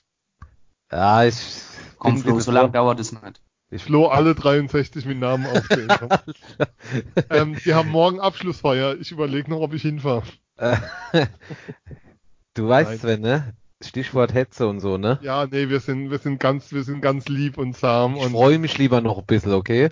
Ja, nee, das ist auch vollkommen okay. Aber ähm, Flo, jetzt aber nochmal ernsthaft, also was die Adlerfans abgezerrt haben über die gesamten Playoffs, fast jedes Spiel auswärts eine Choreo und daheim, das ist schon. Pff. Also ich muss ganz ehrlich sagen, wenn man, wenn ich da eine Geschichte erzählen, erzählen, soll von dem Spiel 2 äh, in München, das wird ja im Gästeblock gar nicht so bewusst, wenn das Spiel läuft, aber in der Drittelpause, wenn, als ich da rausgegangen bin, dachte ich, das war sowas von ohrenbetäubend laut, das ist echt brutal. Das hast du dann auch irgendwann gemerkt, wenn sich die Ohren mal wieder erholt haben. Also ich kann mich selten erinnern, dass ich mal aus einer Halle im, nach einer, äh, in der Drittelphase rausgegangen bin und gesagt habe, okay, das war atemberaubend laut. Klar, SAP Arena auch, keine Frage, aber jetzt an, bei dem Spiel, ähm, also völlig faszinierend, was da ab, was da abgezogen wurde in dem Spiel. Völliger Wahnsinn irgendwie. Kann ich gar nicht so richtig in Worte fassen. Ja. Also echt brutal. Was man mal dazu sagen muss, weil die Frage erreicht, oder die Frage gibt's ab und zu von Fans, kriegen die das überhaupt mit, was da so passiert? Auf dem Eis und davor. Ich hatte Dennis Endras nämlich genau das gefragt nach Spiel 2 und seine Antwort war, ähm, vielleicht gibt's den Ton noch bei meinem Sportpodcast.de zu hören, ähm, nach Spiel 2. Er meinte, du sitzt schon in der Kabine und hörst es. Du kommst rein und kriegst direkt mit, was da draußen los ist. Und natürlich pusht dich das und gibt dir nochmal Kraft und Energie für das Spiel. Dann kommst du raus und siehst die. Und das ist einfach geil. Also die Spieler, weil die Frage an uns rankam, äh, die Spieler kriegen das sehr, sehr wohl mit, was da passiert. Und das ist ähm, schon nochmal eine Kraft gewesen, die du auch gemerkt hast. Also gerade Spiel 2 war ja, war ja Wahnsinn, was da auf der Südtribüne noch, wie weit es da reingereicht hat, was da los war. Ähm, sehe ich absolut genauso. Also ich muss sagen, ähm, es ist, es ist, ich finde das was ganz Interessantes, so eine Eishockeysaison. Und zwar, du siehst diese ganzen Spiele, das sind 52 Spiele, bis du in die Playoffs gehst. Und dann siehst du manchmal das Team, hat so ein bisschen Höhen und Tiefen. Ähm, die Adler haben auf einem sehr, sehr hohen Niveau gespielt diese Saison. Und die Tiefen waren jetzt nicht so tief, dass man jetzt groß über Ups and Downs sprechen kann. Aber es gab dann doch die, das eine oder andere Spiel, wo du gemerkt hast, die Mannschaft ist nicht so da, die ist nicht so nicht so bei der Sache, sagen wir es mal so, aus welchen Gründen auch immer. Und ähm, manchmal sind es die Fans auch nicht, weil es sind halt viele Spiele. Ja, manchmal ist die Stimmung so so lala, ja, und manchmal ist sie punktuell dann absolut überragend die Stimmung. Und dann natürlich in den Playoffs ist es natürlich, da sind die Fans dann auch, da wissen sie, jetzt kommt es drauf an. Und dann ist die Stimmung natürlich auch auch riesig, also äh, unfassbar. Und diese Lautstärke, es ist manchmal, es ist so manchmal du denkst so, hoffentlich wird es jetzt nicht noch ein bisschen lauter, weil sonst ähm, gehen, hier, gehen hier irgendwelche Sachen kaputt, einfach von der, von, von der Akustik her, da fliegt das Dach weg oder irgendwie sowas, also echt brutal. Und ähm, ich, diese ausländischen ähm, Leute, die kommen, also die Scouts und, und, und äh, da waren ja auch irgendwelche ähm, Assistant GMs da von, von NHL-Clubs und so weiter, wenn die das sehen, äh, Todd Luschko zum Beispiel, der Scout von den Adlern, der hat ja, der hat, der hat auf seiner Facebook-Seite äh, gezeigt, so ist ein, äh, this is a home game äh, in Germany und dann äh, hat er da gefilmt, wie das ist, also wie die Stimmung ist. Also es ist schon was, wo wir sagen, wir haben uns vielleicht ein bisschen dran gewöhnt schon, aber wenn Leute von aus dem Ausland kommen, aus Finnland äh, waren einige da, die die gesagt haben, es ist ja unfassbar, was ihr hier für eine Stimmung habt. Ja. Und das, das wird natürlich auf die Spitze getrieben dann in den Playoffs noch oder, oder jetzt halt auch da jetzt am, am am, oh, helft mir mal, was für ein Wochentag war es? Freitag, Freitag. Freitag war es, der Freitag. Ich bin da durcheinander, weil mit diesem jeden zweiten Tag ein Spiel, ich muss überlegen, was heute für ein Tag. Heute, ist die, heute wäre Game 7 gewesen. Ja, ja heute, ja. deswegen haben wir ja gesagt, lass uns doch heute reden. Ja. Genau, weil wir alle was an, äh, nichts anderes geplant hatten, als heute eigentlich zum Eishockey zu gehen, wenn es denn so gekommen wäre. Ja, ja, aber ähm, ich war ja im Februar in Toronto, da merkst du, dass die Drittelpause vorbei ist, daran, dass die Musik aufhört. Ansonsten tut sich da nichts. Ja, also, da, ja. also, für Spieler, die aus der NHL rüberkommen, wenn du, wenn du mit, mit Andrew Deschamps oder Ben Smith oder so sprichst, das, das ist eine neue Welt, die sich Guck. da für die auftut, weil die kennen das gar nicht. Woher ja, auch? Guckt euch mal, weiß nicht, habt, vielleicht habt ihr es schon gesehen, ist ja bei uns auf der Facebook-Seite, ja. Carlo Koljakovo hat gestern Morgen oder je nachdem wie die Zeitverschiebung ist, im kanadischen Radio genau das erzählt, was du gesagt hast, Anti. So Publikum in Mannheim überragend, was er gesehen hat. Sein Kumpel Thomas Larkin hat den Game Winner gemacht, äh, das Meisterschaftstor gemacht, das Tor zur Meisterschaft. Wenn man mal die Möglichkeit hat, in Mannheim Eishockey zu gucken, soll man auf jeden Fall mal hingehen. Also da siehst du auch die Begeisterung, was er erzählt. Das hat mich völlig fasziniert, als ich es vorhin gesehen habe. Also das kann sich jeder mal angucken. Und es ist jetzt ja auch kein kein Frischling in der Szene, würde ich mal sagen. Wenn der das erzählt, dann wird's ja wohl wird's wohl stimmen. Ja, und, und oft ist es so, wenn dann Spieler sowas sagen wie, oh, die Stimmung äh, ist in Mannheim brutal und, und, und, und so, dann sag, ja gut, die sagen sie alle und überall alle sagen sie es selber und so. Aber in Mannheim ist es tatsächlich so, also die Spieler, mit denen ich gesprochen habe, ähm, die ich kennengelernt habe, für die waren auch die damals im Friedrichspark gespielt haben äh, in, den 90er Jahren. Ja, also da war es natürlich nochmal in, in diesen alten Eisstadien war es ja nochmal ein bisschen dichter und, und nochmal ein bisschen äh, nochmal intensiver die Stimmung. Aber äh, die, die sagen, also sowas haben sie nie mehr erlebt und, und die waren weg davon. Also die, also das war, die kommen aufs Eis und hören und sehen und, und, und denken, wow, also was ist hier los, ja? Also das ist wirklich so, so, so schildern sie das. Und dann kommst du auch selbst irgendwie in den Modus und denkst, naja gut, die sagen ja alle dasselbe. Die sagen alle dasselbe, weil es tatsächlich stimmt. Mhm. Ja, also ähm, ja. Das, das war aber auch am Freitag so. Du stehst auf dem Eis und guckst auf diese Nordwestkurve hoch und denkst so, boah, so sieht es also hier unten aus, weil, weil du bist ja nochmal viel, viel tiefer drin, als es dir von außen erscheint. Mhm. Und das mhm. ist nochmal viel steiler und höher und du denkst so, die haben das jede Woche ein bis zweimal. Boah, mhm. oh Gott, also du musst damit auch erstmal klarkommen. Das ist ja mhm. zum Beispiel was, was mich an so einem Spieler wie Moritz Seider komplett fasziniert. Der ist gerade 18 geworden und spielt in diesen Atmo und spielt in dieser Atmosphäre, die ja auch ähm, wie soll ich sagen, du musst ja auch erstmal mit umgehen, mit dem, was da auf dich von außen reinströmt.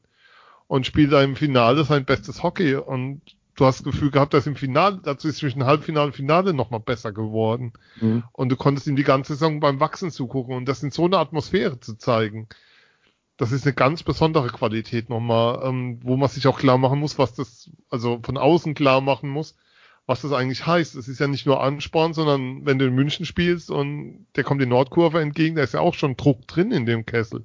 Mhm. Und damit musst du einfach umgehen können. Und das mit 18, wow.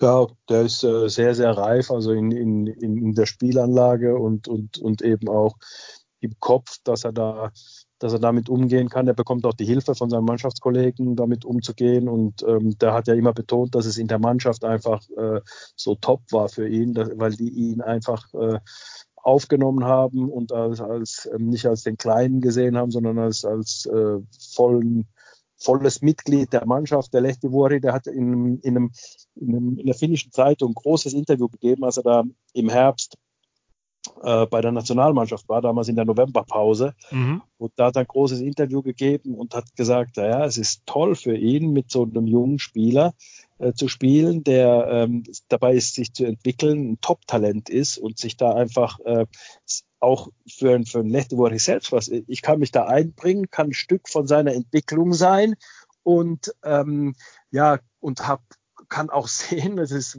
was Tolles zu sehen, wie da einer so heranwächst als äh, und, und, und der seinen Weg machen wird und ein Top-Eishockeyspieler sein wird, der damit äh, später mal äh, viel Geld verdienen kann, ja, mit, dem, mit, mit dem, was er äh, gelernt hat in, in, in der DL und, und, und ähm, das muss man schon sagen, das ist, das ist äh, von den ähm, Spielern auch so irgendwo geschätzt worden, jemanden so, so ein Top-Talent bei sich zu haben. Ja. Weil und das gibt ihm natürlich auch Stabilität, ja, dem, dem Seider, das ist klar. Anti, weil du auch gerade Jonas Lertivori oder Tommy Huchtaler angesprochen hast, auch gerade vorhin und mit Stimmung auf dem Eis, ähm, sind ja auch beides Finn. Ähm, hast du da nochmal ein ganz spezielles Verhältnis zu denen dann logischerweise gehabt? Auch hast du ein bisschen auch den Vermittler am Anfang vielleicht sogar gegeben? Ähm, um, sag was, was so ausdrücken darf. ja, also Ver Ver Vermittler, Vermittler so äh, in dem Sinn nicht, aber ich habe äh, relativ früh, ich habe einen Tommy, äh, der war da, um Fitnesstests zu machen im Sommer schon. Mhm. Und ähm, da habe ich mich mit ihm getroffen. Und zwar, wir haben gemeinsame Bekannte. Finnland ist ein kleines Land und wir haben gemeinsame Bekannte und äh, die haben dann, ich habe dann, ähm, die haben mir dann seine Nummer gegeben und äh, ich habe ihm dann mal angeschrieben und gesagt, du, wenn ich dir was helfen kann mit, äh, wie es in Deutschland läuft, mit Kindergärten und so weiter, nur dass du, dass du, dass du das weißt, wie, wie, wie das hier funktioniert. Dann hat er mich tatsächlich auch dann angerufen und dann haben wir uns im Sommer getroffen. Der Jonas hat mich dann auch äh, angerufen. Der Tommy war ja ein bisschen vorher schon ähm, klar, dass er kommt und, und Jonas ein kleines bisschen später, der hat sich dann auch gemeldet bei mir. Da haben wir uns halt kennengelernt, als sie dann kamen, ähm, haben wir uns da, ich habe so mit denen so die Kindergartenanmeldungen und so diese Sachen gemacht, weil es dann doch einfacher ist in deren Muttersprache, als wenn die dann diese Sachen auf Englisch machen müssen, also von Deutsch ins Englische und, und die sprechen zwar beide sehr gut Englisch, aber einfach nur, das ist einfach nur nochmal verständlicher alles, weil da doch dann das Amtsdeutsch manchmal ein bisschen schwierig ist. Wenn, wenn du das dann ins Englische übersetzt, in Amtsenglisch, dann wird es ein bisschen schwieriger für alle. Und ja, da habe ich denen äh, geholfen ja, das ist irgendwie schon so, weil man hat eine, man hat so eine eigene, wir finden, haben so ein bisschen eine eigene Mentalität und die erkennt man dann bei den Jungs auch immer wieder. Und da gibt's dann halt so ein paar Gags, die man halt machen kann, die dann jeder versteht. Ähm, äh, aber es ist, ähm, ja, es war schon, schon was Besonderes, aber wir haben uns auch super verstanden und, und, und, und so weiter. Also, aber ähm, das ist jetzt nicht so, dass, dass wir jetzt da, ähm, die haben die haben ihr, die Mannschaft äh, gehabt, die sie aufgenommen hat, wie, wie die Mannschaft jeden aufnimmt und so weiter. Also da haben sie meine Hilfe nicht gebraucht. Aber so ein bisschen aus, äh, bisschen außenrum äh, konnte ich denen helfen und äh, wir haben auch viel miteinander äh, gesprochen, auch mal Kaffee getrunken und so. Also das war, wir hatten schon eine, eine gute Zeit, hat mir Spaß gemacht, weil das sind auch sehr, sehr nette Jungs, um die sie gespielt haben äh, kann ich auch immer nur sagen, das sind wirklich, das sind Sportler, das sind wirklich, also das sind nicht, die machen Eishockey hm, aus Leidenschaft und nicht, weil sie ein bisschen Eishockey spielen wollen, sondern die, die kämpfen, die arbeiten Eishockey. Und das ist halt was, was auch diese Mannschaft ausgezeichnet hat, weil der Pavel das natürlich auch, der Pavel Groß, der verlangt das auch von den Jungs. Und deswegen, das sind die Spielertypen, die du halt in Mannheim jetzt brauchst bei diesem, bei diesem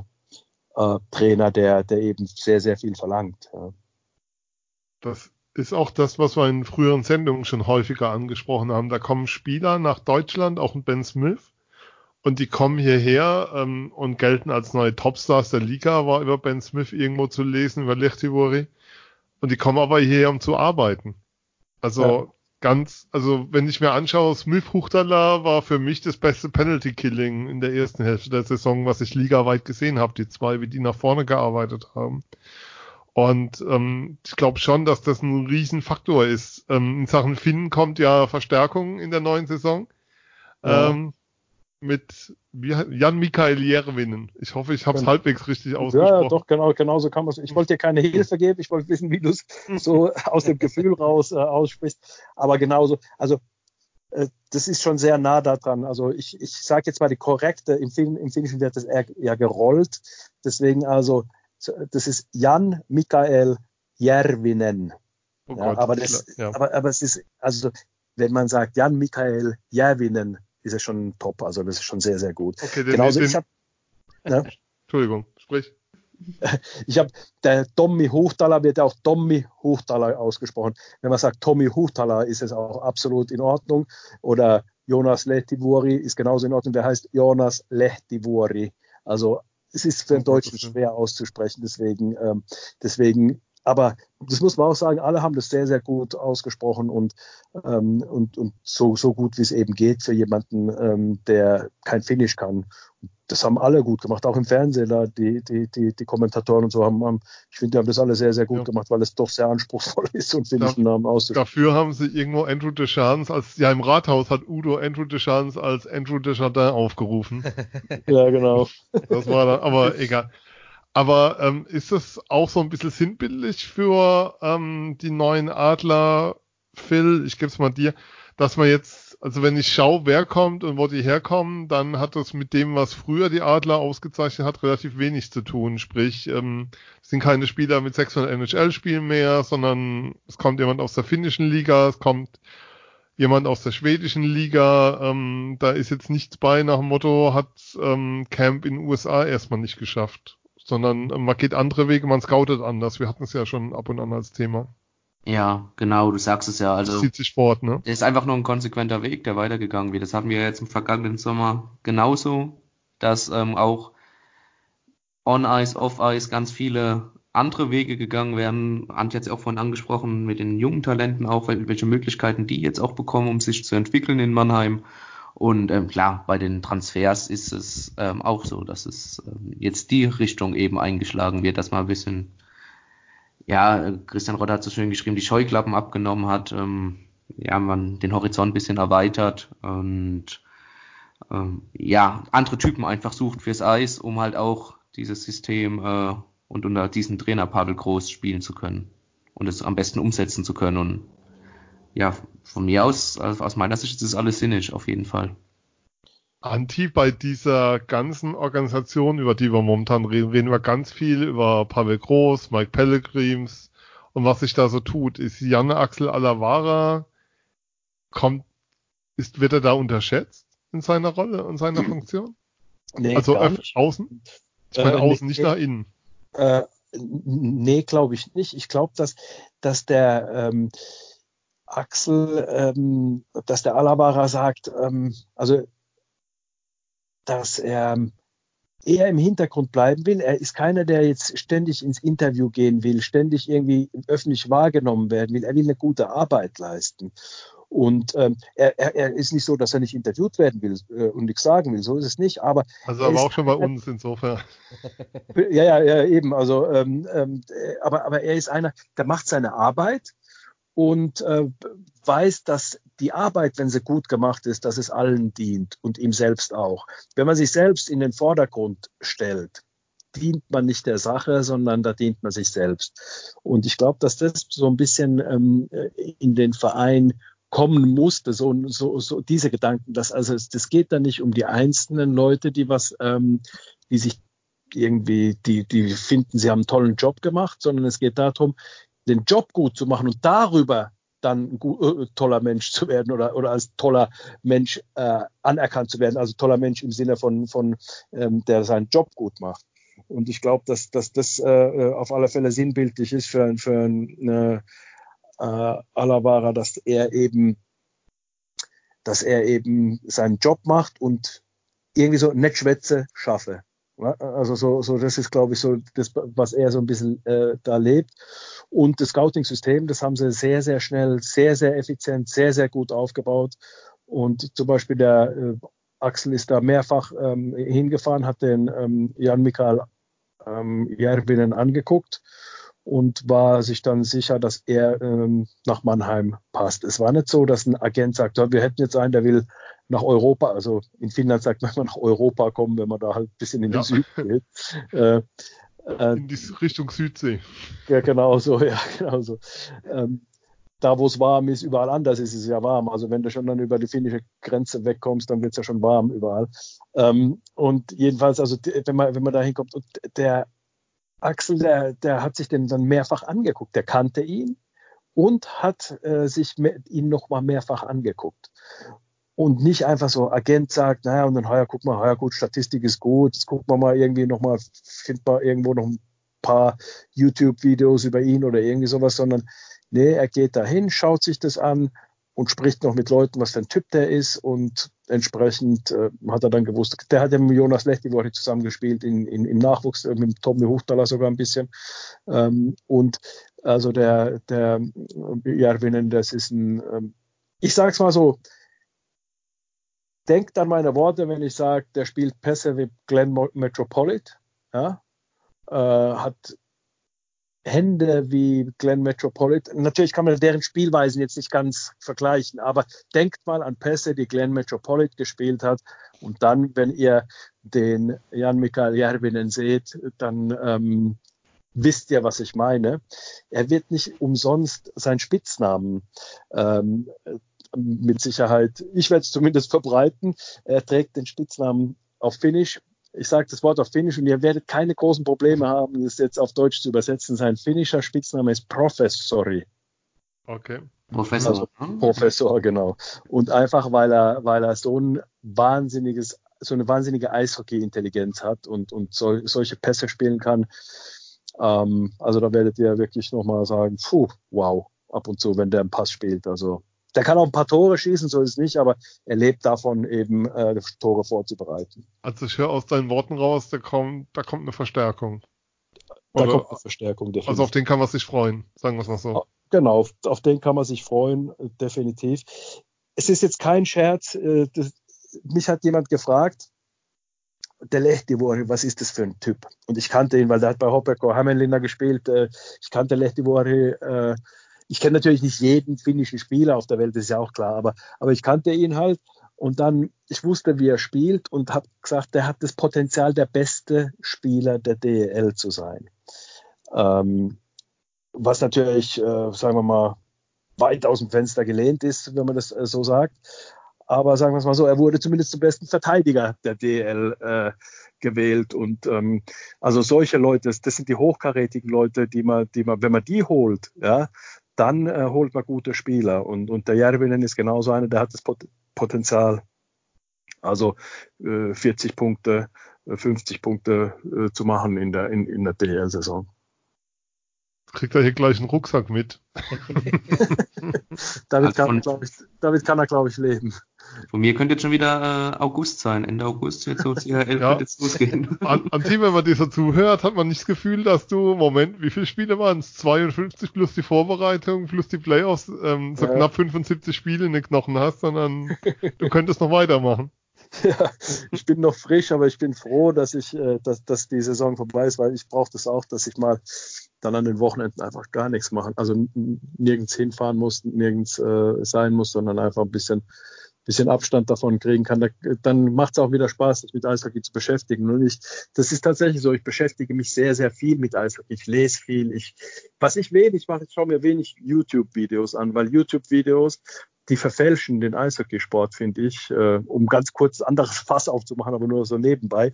Ähm, weil man schaut sich so die Highlights an und denkt, Eishockey sind solche Highlights. Eishockey ist eigentlich Arbeit, Zweikampf an der Bande und, äh, und dann mal einen schönen, äh, schönen Check zu sehen in einem Spiel oder dann mal äh, einen schönen Pass zu sehen, ein schönes Tor.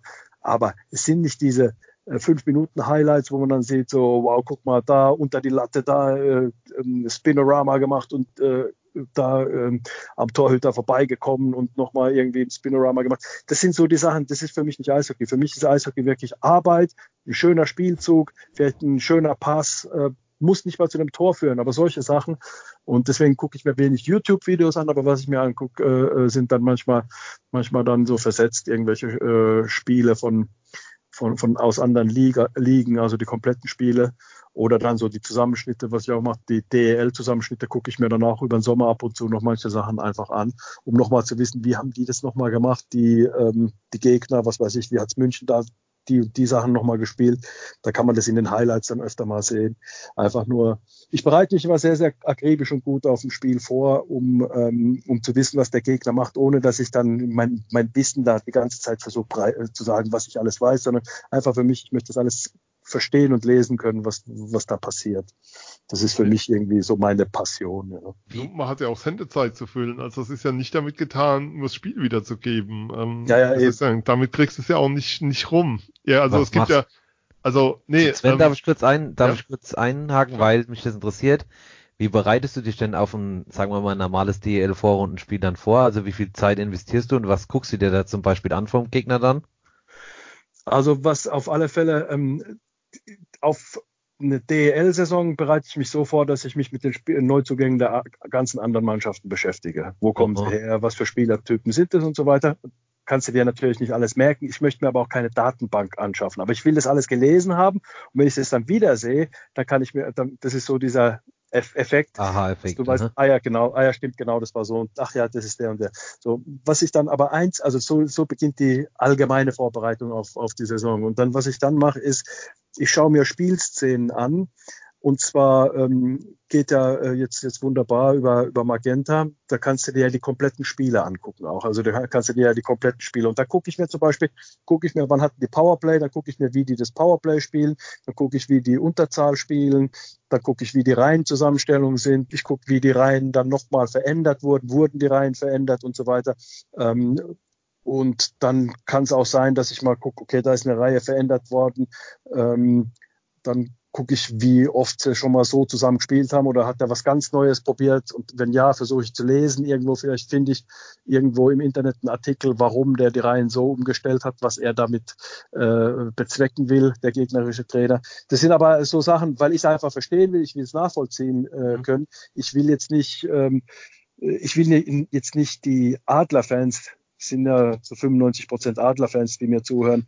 Ähm, ich will denen jetzt nicht sagen, warum, äh, warum der so und so spielen lässt. Ich will es nur für mich selber verstehen, damit ich, ich einfach das besser alles äh, weiß, was da unten passiert, dass ich das besser verstehen kann, was da unten passiert.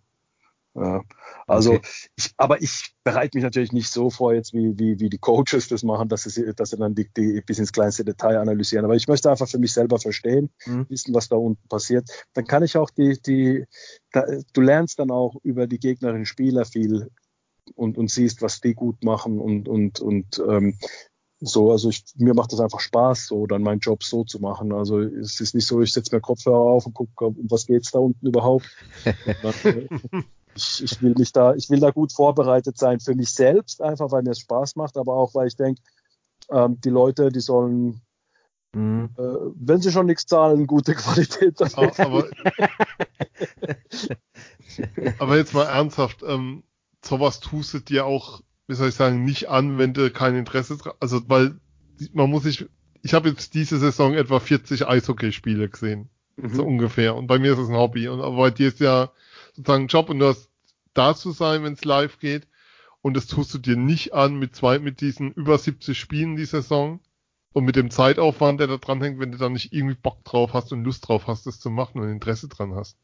Genau. Weil, also weil allein die Zeit auf der Autobahn oder in Zügen oder wo immer du, wie immer du hinkommst, was du da an Zeit mit verbringst, ist ja total, also das, das, das kriegst du ja nie wieder aufgewogen an Lebensqualität. Ähm, genau, also das ist, äh, das ist äh, definitiv so. Man kann natürlich die Reisezeiten auch nutzen, sich da ein bisschen vorzubereiten, das auf alle Fälle. Ähm, aber da gebe ich dir recht, du musst da schon ähm, großes Interesse äh, haben. Und ähm, das muss Spaß machen, aber Job ist Job. Also es ist trotzdem so, dass, dass es nicht, weißt du, ich, ich nehme immer exemplarisch so ein Ende November in Straubing an einem Dienstagabend. Es gibt nichts Schlimmeres, ja. Also einfach nur so, so äh, einfach nur dieses so, so als, als, als Metapher, dieses äh, Dienstagabend Ende November in Straubing.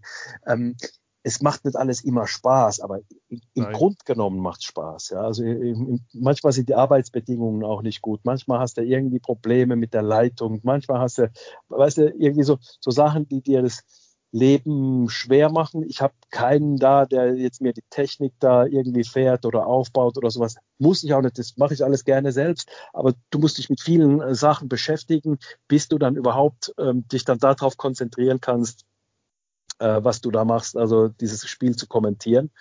Und manchmal beginnen die Spiele irgendwie so ganz anders, als du gedacht hast. Und du musst erstmal überhaupt selbst in, gedanklich in das Spiel reinkommen. Dann bist du manchmal auch nicht so, bist du manchmal nicht so gut, dann hast du irgendein Pfeifen im Ohr plötzlich die ganze Zeit und musst weiter reden, hast jetzt niemanden, der dir das Problem lösen kann und so weiter. Also solche Sachen, kommen natürlich auch immer vor. Also es ist nicht immer so einfach da zu sitzen, schön im Presseraum ähm, Nudeln mit Gulasch gegessen zu haben und äh, äh zwei Apfelschorle und dann. Also deswegen fahre ich eigentlich immer hin. ja, das dachte ich mir.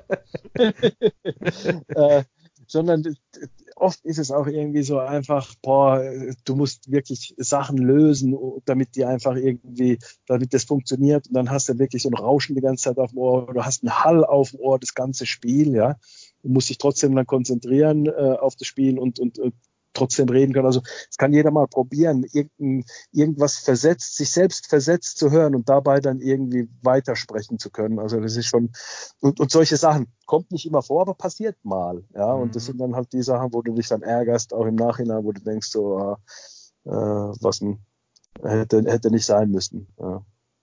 Ja, Nürnberg Spiel 4, nee, 5 habe ich rübergeschaut und dachte, nee, Quatsch, Spiel 4 und dachte, was ist denn da los? Und dann, dann konntest du nicht kommentieren. Ich denke dann so, hey, da fährst noch Nürnberg und dann geht die Technik nicht.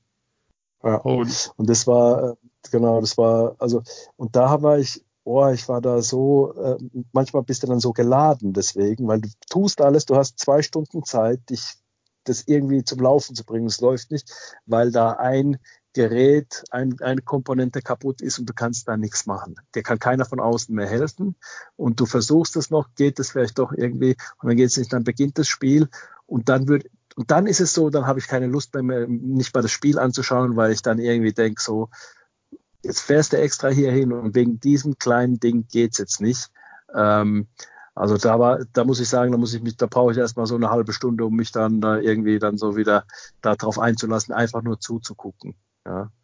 Und ähm, das Ding ist auch das, weißt du, äh, ich habe da mit einem Techniker bei uns gesprochen, der hat gesagt, äh, du ich kann das so einrichten, dass du, äh, dass du auf so ein Telefonhybrid, das ist so ein, äh, was das Telefon ein bisschen digitalisieren kann, und dann kannst du es übers Handy machen.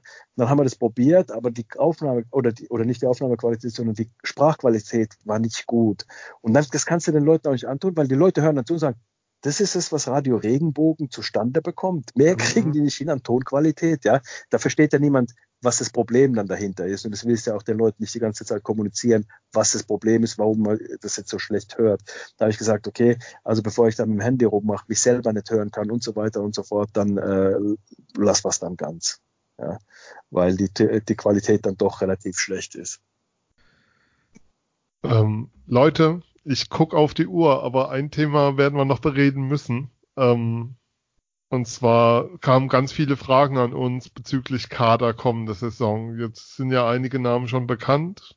Ähm, wir können sie nochmal aufzählen. Chad Kolarik wird nach Salzburg wechseln.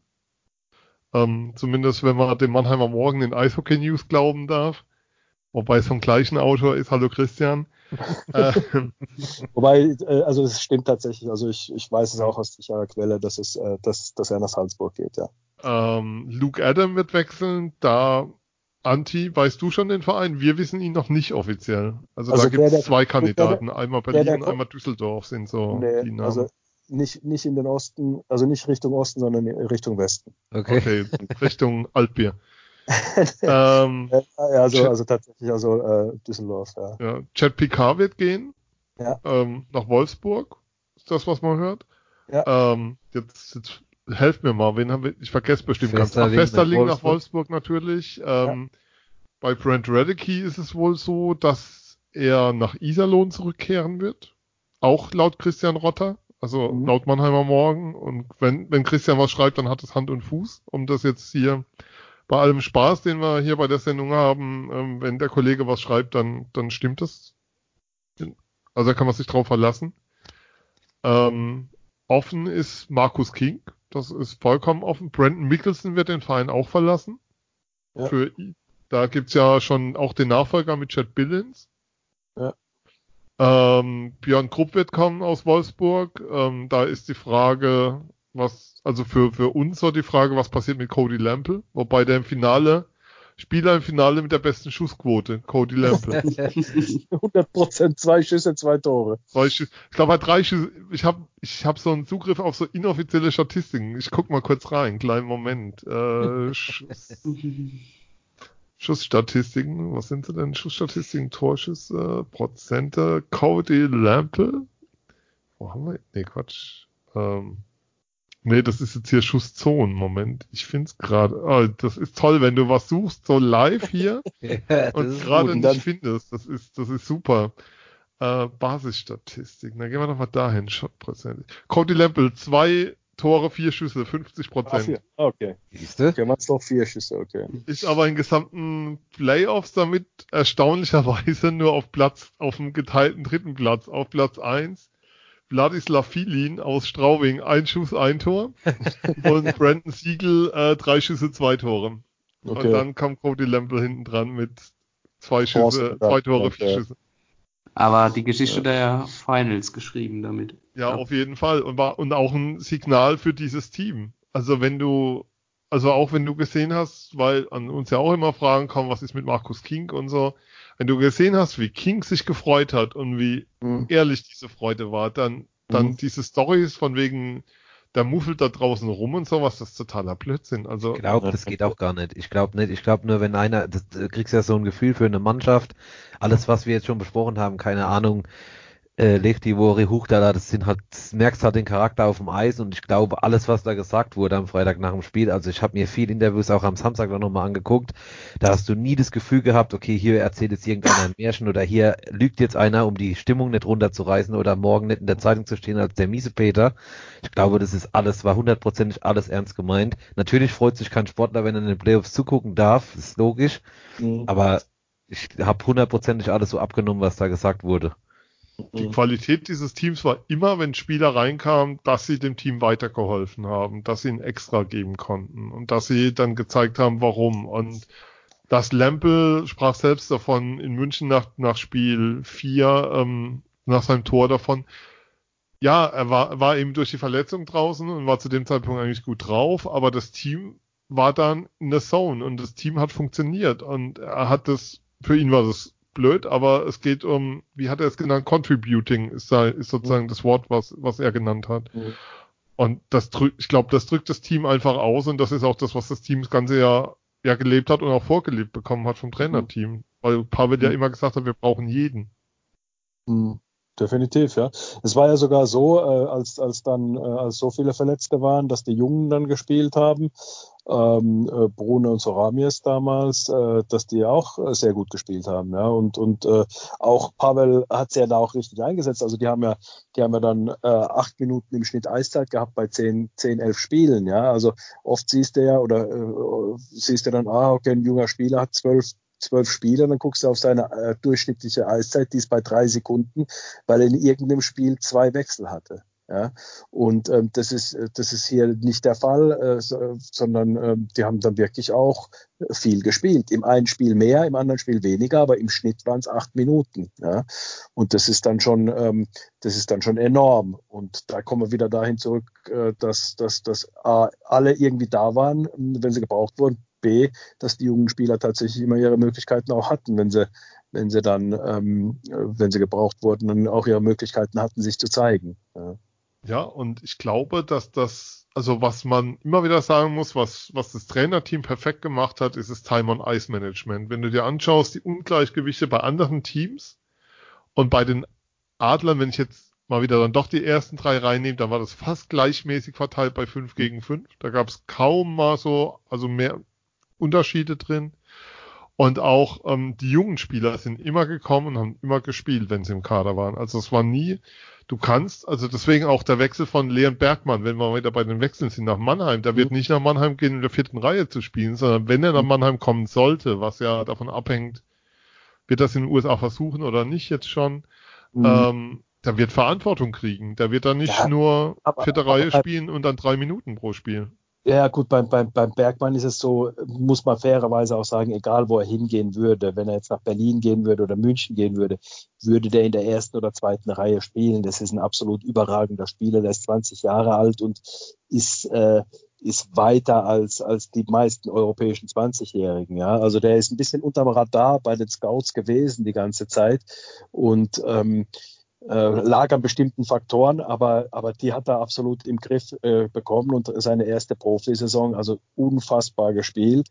Der ist äh, und der der entwickelt sich ja jetzt gerade eigentlich auch von Tag zu Tag, so wie so wie Seider sich von Tag zu Tag eigentlich entwickelt hat, hat sich Bergmann auch nochmal jetzt entwickelt, auch in der Nationalmannschaft. Also ich habe da ähm, mit Leuten, die in der Nationalmannschaft waren, gesprochen, die sagen, es ist un unglaublich, wie der, wie, wie der spielt. Das, äh, in der ersten Phase, bevor die Cajuns und, und, und Dreiseitels äh, und die Tiffens äh, gekommen sind, war, war der Bergmann dort der beste Spieler. Ja. Und da ist ein Scout, den ich kenne, der hat äh, mit mir gesprochen, der hat gesagt, also äh, der war, der war der beste Spieler. Also das ist keine Frage. Also es gab aus mehreren, mehreren Ecken hat man es gehört. Also Bergmann muss man fairerweise sagen, würde, wäre kein, würde kein oder wird kein Mannheimer Phänomen werden, dass der dann in den ersten zwei ja. Reihen spielt oder in der Top-Reihe spielt, sondern das würde er überall anders auch, weil er wirklich so ein brutal starker Spieler ist. Ja. Aber das muss man soll sie nicht zu stark reden, weil wir wollen ihn nächstes Jahr schon in Mannheim sehen.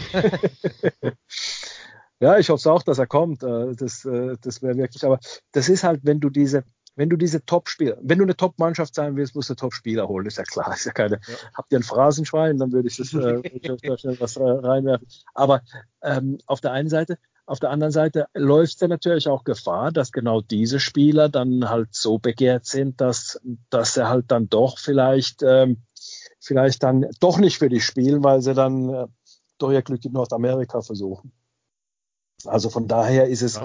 ist es, ist es natürlich auch äh, wichtig, dass man eben diese, diese Spieler hat, aber man, man braucht, glaube ich, immer so ein bisschen Plan B auch in der Tasche. Aber das werden die Adler managen können. Also da bin ich, bin, bin ich absolut äh, überzeugt davon.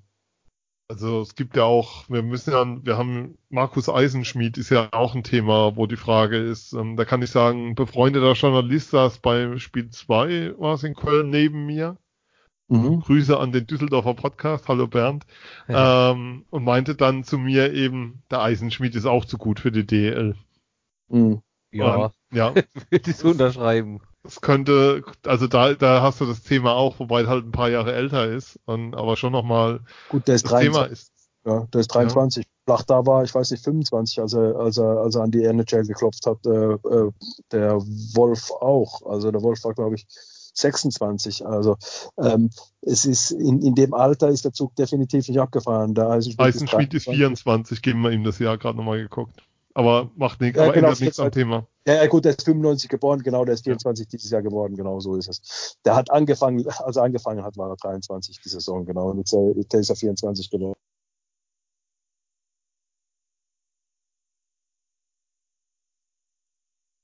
Bei den Toronto Maple Leafs unterschrieben. Wird mir sehr entgegenkommen, aber da bleibt es abzuwarten. Was aber, was aber schon. Datan, was, Datan ist übrigens, äh, Datan ist übrigens erstmal nichts mit Toronto Maple Leafs. Also da ist, äh, das ist, das hat irgendjemand irgendwann mal gesagt, aber das weiß ich, dass es definitiv nicht stimmt. Das tut mir als Leafs-Fan jetzt ein Schade bisschen weh. Ich, wollt, ich habe mich gerade schon im Eisenschmied-Trikot mit ähm, Ahornblatt gesehen. ähm, muss ich doch weiter mit Schmana also, sagen. Äh, Stand jetzt, Stand jetzt. Stand jetzt, okay, wir haben, wir haben noch Zeit. Also ihr hört hier. Ähm, was natürlich auch noch ein Thema ist, ähm, aktueller Stand wäre, ähm, dass die Adler noch einen zweiten Torhüter bräuchten, weil nach, nach den Informationen, die ich habe, äh, Mirko Pankowski eher noch ein Jahr ähm, ja, DL2 spielen will, um da Spielpraxis zu kriegen, nicht als Nummer 2 zu spielen. Weiß da jemand? Ich frage jetzt einfach, Anti, weißt du was, wo du drüber reden kannst, oder weißt du nichts und oder kannst nicht drüber reden? Ich weiß es ehrlich gesagt gar nichts darüber. Ich glaube, dass Pankowski noch ein Jahr spielt in der DL2. Letzte Saison hat er sehr, sehr stark gespielt. Ich glaube, dass er noch mal ein bisschen, bisschen ähm, sein Spiel noch verfeinern sollte. Man muss ja immer dazulernen und ich glaube, dass, dass die Torhütertrainer mit ihm noch ein bisschen arbeiten, um sein Spiel ein bisschen zu verfeinern und dann ähm, in der DL 2 nochmal äh, richtig eine starke Saison, die er jetzt schon gehabt hat, spielt und dann wird er mit Sicherheit eine Chance bekommen. Ähm, für die nächste Saison bin ich überzeugt, dass die Adler eine Lösung haben, aber ich weiß es nicht, was für eine. Also ich habe ähm, weder was gehört noch noch irgendwie. Äh, ich habe jetzt mal irgendwelche Namen, aber manchmal liest man irgendwie ganz wild irgendwelche Namen, die gar keine, die gar keine, ähm, wo es gar keinen Hintergrund zugibt. Ja, und da denke ich, ähm, deswegen, ich habe ich hab keine Ahnung, ich habe mit niemandem gesprochen und die Namen, die ich gelesen habe, da, da sind zwei, drei dabei, wo ich mir, wo ich mir das beim besten Willen nicht vorstellen kann. Ja. Also es gibt, es gibt einen Namen, also mir hat heute jemand einen Namen genannt, aber wir wollen jetzt hier nicht, ähm, das, also spekulieren tun wir eher selten, was Personalfragen wer, angeht. Wer ist, der, der Nummer zwei oder wer ist der Nummer eins? Was, das wäre eine Nummer zwei, also ähm, für einen Contender eine Nummer zwei. Ja, dann weiß ich auch, wenn du meinst, ja wahrscheinlich. Also der Jenike ist das wahrscheinlich. Ja, also Andreas Jenike ja. ist der Name, der genannt wurde. Ähm, ja, wie gesagt, ich weiß es nicht, mag sein, ich, ich kann aber muss man einfach mal abwarten. Aber das wäre wär eine, eine starke Backup-Lösung auf jeden Fall. Definitiv. Ich kann mir es so nicht vorstellen, aber, aber definitiv leben könnten wir damit. Aber, Wobei um, ähm, der auch schon bei 25 anderen Vereinen im Gespräch war. Die heißeste Nummer, die ich je hörte, war Jenike geht als Nummer 1 nach München und aus den Birken nach Iserlohn. Ja. Und das genau, haben wir auch jemand. Genau ja. sind die Spekulationen immer. Auf dem Niveau, also ja, wollen wir nicht, wollen wir nicht drauf einsteigen, aber ähm, ja, aber das ist natürlich noch ein Thema, was uns weiter beschäftigen wird, ähm, diese Frage. Aber ansonsten kann man jetzt schon sagen, die Adler werden wieder einen saustarken Kader nächstes Jahr haben. Also viel schwächer ist er nicht. Wäre ja schlimm, wenn er schwächer werden würde, dann würden sie ja was falsch machen. Also da muss man ja ganz klar sagen, dann hast du irgendwas nicht gut gemacht, wenn du plötzlich einen schwächeren Kader hast als zuvor. Also ja anders. Ist es vielleicht auch notwendig, dass so ein, dass nach einer Meisterschaft du nicht, also wenn ich so nach Augsburg gucke oder so, die mit 20 Spielern verlängert oder 19 Spielern verlängert haben, stand jetzt, ähm, dass es wichtig ist, mit den Anforderungen, die Pavel Groß an Team hat, und die sind sehr, sehr hoch, was Training angeht, was Aufmerksamkeit angeht, was die Vorgaben angeht, dass du da auch immer so jährlich ein bisschen frisches Blut reinbringst, um das Ganze am Laufen zu halten und das Ganze immer wieder ein bisschen frisch zu machen? Ja, die Theorie, die Theorie, Theorie. Wenn, ich kurz, wenn ich kurz einhaken darf, die Theorie hatten Phil und ich, als ihr beide nicht da wart im Vorgespräch, so, warum tauscht man jetzt, äh, keine Ahnung, fünf Spieler, sagen wir mal fünf, sechs Spieler aus, der Kader ist doch äh, Meisterkader, so. Dann habe ich, dann ist mir aber eingefallen, was ich vorhin angesprochen habe, bei Telekom habe ich mir am Samstag die Interviews nochmal angeguckt, unter anderem mit Daniel Hopp. Und der Interviewer, ich weiß jetzt nicht mehr, wer es war, ist ja auch egal, so von wegen können die Andermann Adler jetzt eine, bitte? Andermann wahrscheinlich. Ja, kann sein. Weiß ich jetzt nicht, kann sein. Ist ja auch unerheblich. Können die Adler jetzt eine Ära? Dann hat er gleich so eingehakt, ah, jetzt machen sie mal langsam. Nach den letzten zwei, äh, nach den letzten Meisterschaften haben wir im Jahr danach immer äh, nicht so gut gespielt, um es jetzt mal vorsichtig zu formulieren. Mhm. Könnte natürlich auch ein Plan dahinter sein, das so zu machen. Kann schon sein. Das könnte ich mir auch gut vorstellen, irgendwie, dass diese Zufriedenheit halt irgendwie nicht ein, dass die nicht in den Kader reinkommt. Kann schon sein, dass das halt so ein guter Plan ist. Äh, Also, es ist, die einen sagen so, die anderen sagen so. Ich glaube, Genau. äh, das ist immer, das ist immer wirklich auch abhängig davon, was für einen Trainer hast du, was für ein Umfeld hast du, behältst du die richtigen oder die falschen Spieler und so weiter. Ähm, deswegen ist es einfach, einfach schwierig, ähm, da eine gültige Antwort zu, zu geben. Was wichtig ist, dass der, dass der Kader auf gar keinen Fall zu alt wird, sprich, dass du, dass du Leute hast, die anfangen, ähm, in deinem Club ihre Karriere zu beenden, weil dann kannst du nicht mehr top sein, weil die sind ja schon, wenn du zu viele davon hast, die sind ja dann schon äh, auf dem absteigenden Ast. Ja, das heißt also, dann geht die Mannschaft natürlich auch runter. Das heißt, du musst jünger, du musst dein Kader immer wieder verjüngen, aber auch nicht auf Teufel komm raus. Also du musst da eine gu gute Mischung finden und ähm, und muss da, muss, er kann sich sagen, oh, ein alter Spieler, sondern du musst auch das Potenzial sehen. Zum Beispiel Marcel Gottsch wird nächste Saison auch noch super spielen. Bin ich fest von überzeugt. Ja, Hoffentlich bleibt er gesund, aber äh, sofern er gesund bleibt, wird er den Adlern unglaublich helfen. Also da wäre es jetzt dumm zu sagen, okay, den versuchen wir jetzt wegzubekommen oder so. Also den versuchen wir zu ersetzen, weil den kannst du momentan nicht ersetzen. Also du musst, du, man muss immer schauen, wen kann man ersetzen, wen kann man nicht ersetzen und so. Ich glaube, das ist, das ist dann halt auch, es ist nicht dieses, man sollte es nicht auf dem Stammtischniveau tun, dass man sagt, ah ja, der ist doch besser als der und warum hat man den gehalten und den hätte man doch und so weiter. Das kann man immer diskutieren. Du kannst immer, wenn du Entscheidungen triffst, ist im normalen Leben auch so, wenn eine Entscheidung getroffen wird, kannst du immer diskutieren, weil es gab immer einen Entscheidungsfindungsprozess. Und wenn der Entscheidungsfindungsprozess ähm, hat immer damit zu tun mit, mit einem Pro und Contra. Und wenn du dich dann für Pro entscheidest, kann jemand kommen, ja, aber Contra wäre so und so, warum hast du nicht, weil es wäre doch doch besser. Im Nachhinein kann man es auch immer sagen, ist man immer schlauer und da kann man dann auch immer die, da kann jeder kommen und, und sagen, ich hätte gleich so gemacht und so und niemand muss sich dafür verantworten. Und die, die da, sich dafür verantworten müssen, die müssen Entscheidungen treffen und die treffen hoffentlich die richtigen. Und was man auch mal sagen muss, die Verantwortlichen haben sich in Personalfragen erstmal jeden Vertrauensvorschuss verdient. Ähm, weil wenn du dir anschaust, wer alles kam zur neuen Saison und wer davon alles so geklickt hat, ist das eine unglaubliche Trefferquote. Und die spricht mhm. ganz klar dafür, was für eine Qualität da auch bei der Personenauswahl beim Scouting geherrscht hat und mit welcher Akribie und Genauigkeit, die auf die Leute, die die Leute ausgewählt haben, die sie nach Mannheim geholt haben. Ja. Und ja, also das ist das ist ja atemberaubend gewesen, ähm, was für eine starke Mannschaft aus dem Boden gestampft wurde innerhalb ja innerhalb einer Transferperiode im Endeffekt. Also Natürlich mit einer Menge Geld, aber ja. ähm, trotzdem Geld war ja in Mannheim nie das Thema, muss man auch mal sagen. Ja.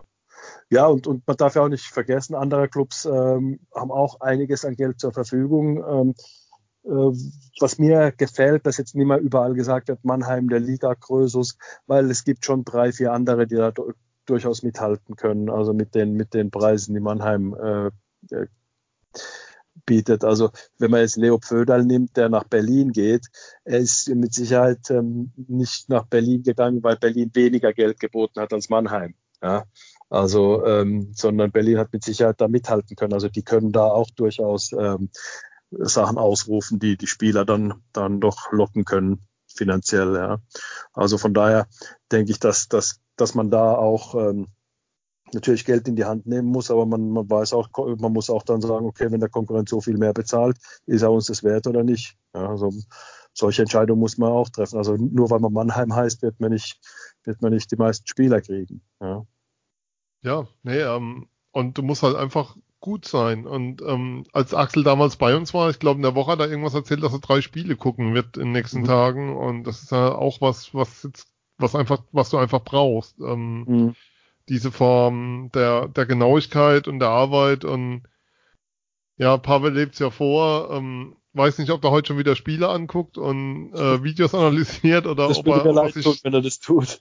Das würde mir leid tun, weil weil irgendwo musste auch irgendwo musste er auch Erfolg genießen ja. können und auch mal irgendwann mal abschalten, weil kein Mensch schafft es über Jahre hinweg nur die ganze Zeit auf High Performance aus äh, äh, äh, zu, zu sein oder auf High Performance Modus zu sein. Du musst auch dir ganz bewusst Ruhepausen schaffen. Du brauchst auch ganz bewusst Momente, wo du abschaltest und mit was anderem beschäftigst. Sonst wirst du auch plötzlich irgendwie, sonst kriegst du auch Scheuklappen. Sonst, wenn du dich nur mit einer Sache, dann wirst du ein absoluter Nerd und dir geht Gefühl verloren. Dir wird, äh, also du, und, und, und, und deswegen glaube ich auch, dass der Pavel äh, mit Sicherheit die, die Lage jetzt momentan genießen wird, Urlaub machen wird und erstmal kurz Abstand vom Eishockey nehmen wird und dann ähm, alles andere wäre ungesund, meiner Ansicht nach. Also, äh, ich glaube auch nicht. Also es ist echt zu wünschen und sollte es auch genießen und ist ihm ja auch ja. zu gönnen, was da erreicht ja, wurde. Definitiv, ja.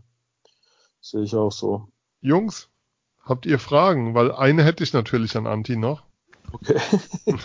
Dann haus aus. Nein, nicht die Frage, wie du den Sommer verbringst, sondern ähm, ich frage einfach deshalb, in Köln haben die Kollegen von Heimspiel ihr Live-Radio zur kommenden Saison eingestellt. Dich wird es weitergeben im Adler Radio, also bei Radio Regenbogen in der App und bei in der Adler App ja, live nächstes also Jahr. Mein, mein Kenntnisstand ist so, also äh, ich habe nichts äh, Gegenteiliges gehört, aber es ist äh, ja es ist geplant. Äh, das Ding ist, das das Gute ist, äh, wir sind, äh, haben ja eine Partnerschaft mit mit den Adler Mannheim und da ist auch in dieser Partnerschaft meine Personalie verwoben, sagen wir es mal so. Und ähm, äh, das ist jetzt geplant auf alle Fälle. Und das, ich muss sagen, wir haben ähm, zwar auch dadurch, dass man es auf Magenta immer äh, gucken kann, die Spiele, haben wir natürlich einen Schwund schon an Hörern, aber der weiteste Hörerkreis, also die Leute, die, die immer wieder reinschalten, ist dann doch groß, weil wenn sie unterwegs sind äh, irgendwo, dann hören sie, wissen sie, äh, dass sie da hören können, wenn sie es jetzt gerade nicht gucken können unterwegs und dann äh, hören sie zu. Also wir sind mit den, mit den Zahlen, die wir erreichen, mit der Reichweite, äh, sind wir zufrieden, muss ich sagen. Also ähm, ähm, ist sehr schön zu hören, weil ähm, ich kann dir sagen, wenn ich auf der Autobahn bin und kann das Spiel nicht sehen, bist du immer dabei. Also geht gar nicht anders. Wobei es nicht so viele Spiele bei mir sind, die ich dann nicht sehe, aber mit die paar, da bist mhm. du dann immer, bist immer du dabei. Und aber ich glaube, aber, aber du, du bist dann genau einer von denen, weißt du, die eigentlich normalerweise gucken, aber wissen, okay, kannst du einschalten, wenn, wenn du nämlich nicht gucken kannst, wenn du unterwegs bist. Und da gibt es einen sehr, sehr großen Preis an Menschen. Also deswegen machen wir da auch weiter und deswegen lohnt es sich auch für uns, ja. Und ich kann nur sagen, wer dich hier erlebt hat, der weiß, warum man das hören sollte. ähm, ich kann sagen, wir haben uns im Vorgespräch ähm, auf die Frage, wie lange machen wir denn, hat, sagt man eine Stunde. Ich gucke jetzt ja. gerade aufs Aufnahmegerät, das sagt irgendwas von der Stunde 47. Oh, wow. Ähm, haben wir uns verquatscht. Deswegen habt ihr noch Fragen? Ansonsten an der Stelle sage ich danke Flo. Bitte, bitte. Danke sag Phil. sag lieber danke Anti. Ja, das machen wir. Vielen Dank auch, es war mir ein Fest. Ja, war äh, mir auch ein Fest mit euch, Jungs. Tausend Dank, Anti, und ähm, ich knöpfe dir schon was Versprechen ab, du musst wiederkommen. Das, das war garantiert nicht das einzige und letzte Mal überhaupt. Auf alle Fälle, also ähm, jederzeit. Ja. Ja, ähm, kann ich auch sagen, als ich ihn gefragt habe, ähm, kein Rumgedruckt im Sinne davon, sondern kam einfach die Ansage jederzeit. Ähm, wir sind Eiszeit FM. Ihr findet uns unter soundcloud.com slash eiszeitfm, unter twitter.com at eiszeit-fm. Ihr könnt uns bei Facebook folgen, liken unter facebook.com eiszeitfm, könnt uns da auch überall Nachrichten schreiben. könnt uns bei iTunes finden oder im Podcatcher eurer Wahl mit Eiszeit FM. Ähm, die Bitte wäre, wenn ihr bei iTunes seid, schreibt uns noch eine Rezension. Das hilft uns wirklich. Ähm, ansonsten gehen Grüße noch raus an diejenigen, die am Sonntag in der Zentrale saßen, sich umtreten, mich anschauen und meinten, bist du der von Eiszeit FM, als wir da bei der Fanparty zum Essen saßen. An den Ordner in der SAP Arena, der mich abgeklatscht hat, als ich reinkam und meinte, ich sollte doch mal streamen, wie voll es hier ist.